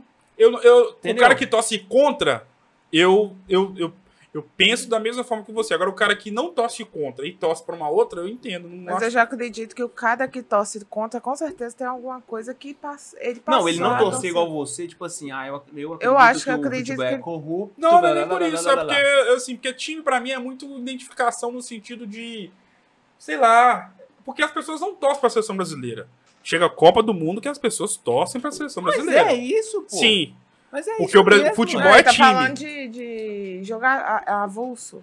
É, é algo assim, ah, vão torcer pro Brasil, mas a pessoa não tem um sentimento de amor pela seleção brasileira. E outro ponto, na minha opinião, humilde opinião, quem não torce pro Brasil na Copa ou em qualquer outra situação, não. Ah, quem não torce pro Brasil não é patriota. Nada a ver. Não, tem, Não, não. Não, não tem nada a ver isso, não. Não, que muitas pessoas isso com medo. Ah, você não torce pro Brasil, você não é patriota. Você torce pra Argentina, não sei o quê. Ah, Véi, eu não tenho nada a opinião ver. formada sobre patriotismo, não. Eu só acho burrice mesmo.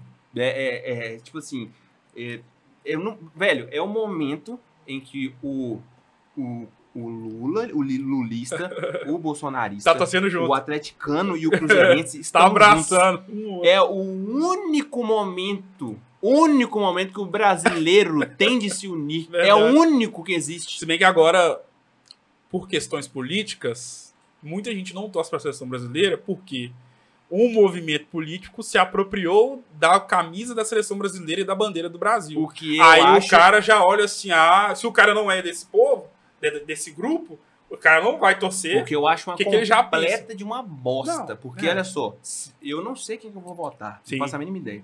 Mas vamos dizer que, que, que a pessoa, eu vou, ela sou muito fã do Lula.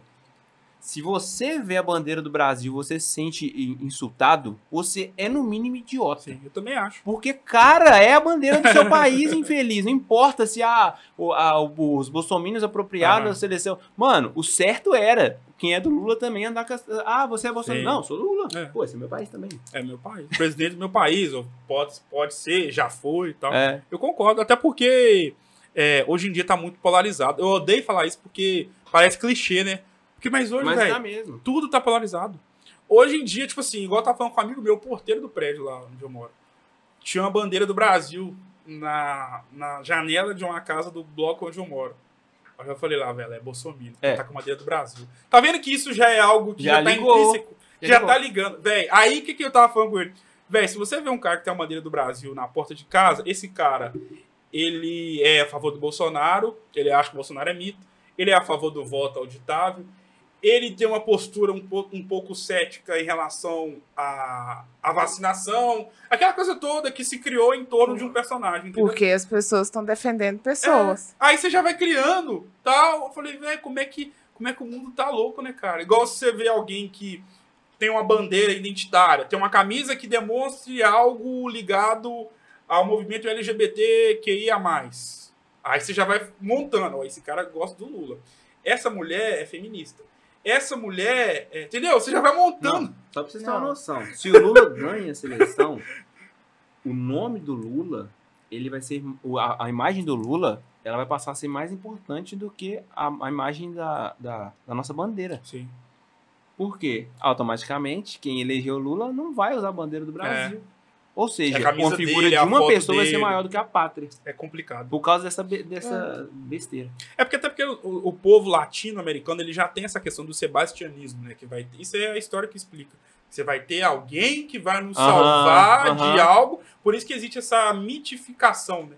É, de você ter alguém que tem que ser o, o, o pai. Isso aqui é um maior exemplo pra mim. O Ciro Gomes. Acho um cara foda. Vejo as entrevistas dele pra poder aprender vocabulário, porque o cara fala muito bem. É um gênio, é um gênio. O cara Ele é é um mesmo. gênio. Aí ele fala sempre na questão, falou muito em 2018. Sei que política é chato, né? Fica falando. Mas é, é algo que não tem a ver com política em si.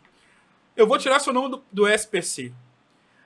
Teve muita gente que votou nele. Acha, nossa, eu vou votar nele que meu nome tá sujo, ele vai tirar meu nome do SPC. Mas olha o sentimento que o brasileiro já tem do Estado como algo que vai guiar a sua vida. por que ao invés de você fazer com que esse cara possa tirar um- o seu nome do SPC, por que, que você não faça, não faz a educação financeira dessa pessoa? Por que, que você não institui Ah, um mas sistema aí- de educação, mas é educação Mas aí financeira? mexe, mexe com Sim, todo o mas Mas sistema. é marketing, né? Sim, Porque mas o- é- é fa- tirar o nome do SPC é muito É. melhor do que aprender educação financeira. Não, mas aí que tá. Eu tô discordando dele. Eu não Aham. acho que ele. O Estado tem que tirar o nome do SPC da pessoa. Tem que tirar o nome da pessoa do SPC. Se o Estado tem que fazer alguma coisa, ele tem que é, fornecer para o cidadão, principalmente aquela pessoa de baixa renda, condições para ele poder aprender a ter contato Eu com o dinheiro da melhor concordo com forma. você, mas isso não vende. Sim, Ninguém não, é, ia votar tá no. Ciro porque ia ter Educação educação, financeira. foda-se. Agora você fala Tá assim, ligado? mano, eu quero ter parado de ter dívida. Caralho, vou votar nesse cara. É, Ele vai tirar meu não nome vende, não. É, ué. Eu Quem ia seria votar melhor. nele ia ser só a elite. Não, Claro. as pessoas realmente precisam de mercado. É, é, pô, é, o meu filho que Foda-se. vai herdar minha Eu vou empresa. ge- eu vou gerir o quê? saber. eu vou gerir o quê, irmão? Não tenho o que comer. Vou gerir, gerir o quê? Verdade. Não vende. Porque eu acho que é algo, algo que falta, velho, educação Com financeira. certeza. Com Porque na certeza. escola você tem muita matéria que você não, não vai levar isso pra sua vida. Não. Não, E isso é tem com muita certeza. coisa Na que questão precisa profissional. ser, ser introduzida e às vezes, Sim. às vezes. Às vezes não. É muito falho, né? Precisa ser reestruturado. Gustavo, Fala comigo. e aí, cara? Mais alguma consideração? Cara, Gostou do papo? Não, topíssimo, adorei. Pô, sábado à noite nós estamos batendo uma ideia aqui. Muito... Sábado à noite. Não, é muito Sábado à noite, mesmo. aniversário da sua namorada, você tá É. aqui. Eles estão num É. restaurante top aqui de Valadares e eu tô aqui. Pois é. Mas eu estou aqui com o maior prazer do mundo, porque é, só, pelo, só do fato de vocês me chamarem para poder contar um pouco da minha história e poder conversar com vocês, já é um motivo de grande satisfação. Nossa. Porque se vocês me viram, pode ser que não, vocês não vão admitir isso. Se vocês me viram na rede social ou em algum lugar, pô, é porque eu tenho alguma coisa. Aí eu vou te falar Pra poder por que. Porque é eu que sou responsável por chamar os convidados. Uma pessoa fez um comentário em uma publicação. Deve ter. Se você procurar lá, tem. A gente não tem. Falando sobre você. Que bacana. deve, deve ter um, um seis. Deve ter umas seis linhas lá, só te elogiando. Ó, nem sabia, depois vou Pois até é. procurar. Não, Procura entendo, lá. é uma honra, fico lisonjeado, mas eu tô com uma vontade muito grande de chutar daqui pra Por quê? você ir encontrar Não, com sua mas amanhã namorada. tem outro churrasco. Aí tá de Mas o aniversário é hoje. Não, mas Ah, amanhã sim, mas Mulher, é, tô- mulher presa data, cara. É. Não faz isso não. Vai lá com Não, namorada. tranquilo, e até porque é tra- isso aqui não deixa de ser um trabalho. Claro, pô, Entendeu? claro. Então, isso pra mim é a primeira vez na minha vida que alguém me chamou pra poder. Entendi. E eu. E olha que interessante, como eu chamo muitas pessoas, assim, centenas de pessoas pra poder ir lá no jornal, muitas pessoas falam, nossa, eu tô muito feliz, muito obrigado, Gustavo, de coração. E, e Eu você sentiu assim. do outro lado, a Aí eu gente se falei, sentiu. caralho, é desse jeito mesmo. E, pô, foda demais. Até pra poder falar do meu trabalho um pouco. Não. que é algo que me sustenta, que me dá tudo que eu tenho, né? Que não é tudo, é pouco ainda, né? Mas é muito feliz mesmo. Muito obrigado. De coração. E como Nós que as agradecemos. pessoas te, te acham nas redes sociais? É, trabalho? É, arroba Gustavo com 3 T's LS. Os 3 T's é porque quem tem rede social sabe, né? Que quando você vai criar um nome, aí se já tiver já alguém usando, você tem que mudar. Aham. Aí eu tive que colocar com 3 T's. Não é o Gustavo Lima, quem dera se eu fosse, mas é com 3 T's. Enquanto eu fui Ah. comprar cerveja ali, a menina olhou, ó, ó, tipo Gustavo Lima. Aí, meu, a Meu sonho. da Boêmia aí. É, é verdade, verdade. Mas topíssimo. Mas, Gustavo, muito Eu obrigada mesmo pela sua presença. Obrigado mesmo. junto. porque, assim, a gente fica muito feliz num sábado à noite, uma hora dessa, a pessoa se Quantas horas? Nós prontificar. estamos aqui desde que hora? Ah, tem quanto Aí. tempo aí, gente? Aí, ó. Duas horas. Então, Bacana. assim, ficar muito tempo assim, a pessoa tem que, tem que confiar mesmo e acreditar no Não, até porque eu projeto. já percebi que os podcasts estão falando que quando você, você vê se o papo é bom, dependendo do tempo. Se o papo nosso não tivesse sendo bom, uma horinha aqui, irmão, Tem já disso, tá gente. Cara, mais ou menos. Infelizmente, nós temos gravado num dia só. Ah, Então fé. teve convidado assim que a gente queria conversar mais sobre assim, velho, a gente vai Não ter que podia. terminar. É. Ah, Ah. Você tá tendo o privilégio de ser o último do dia. Então a gente pode. E eu fiquei com medo, falei, velho, não vai ser por culpa deles, mas como eles já entrevistaram várias pessoas, pelo fato de eu Eles ser o vão tá último, cansados. Vocês vão estar cansados, Ah. vocês não vão querer fazer nada. E você sentiu isso? Não, eu pensei, mas não senti. Não, porque se você sentisse, a gente ia começar a providenciar energético. Porque o convidado não pode ter essa percepção de nós. Não, não, que isso. Tem Não certeza? Absoluto. Não, Eu pensei porque é algo normal. E seria totalmente normal, velho. Mas não, não, mas nem a pau que ia ficar tipo assim, ah, tá. Ah, valeu.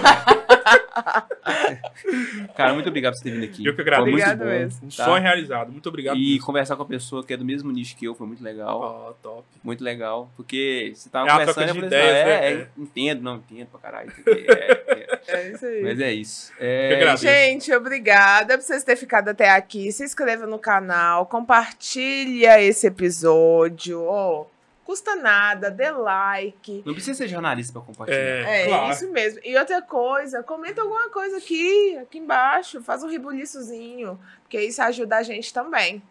E é isso, pessoal. Muito obrigado. É, fiquem com Deus. E até semana que vem. Até o Tchau, próximo. tchau.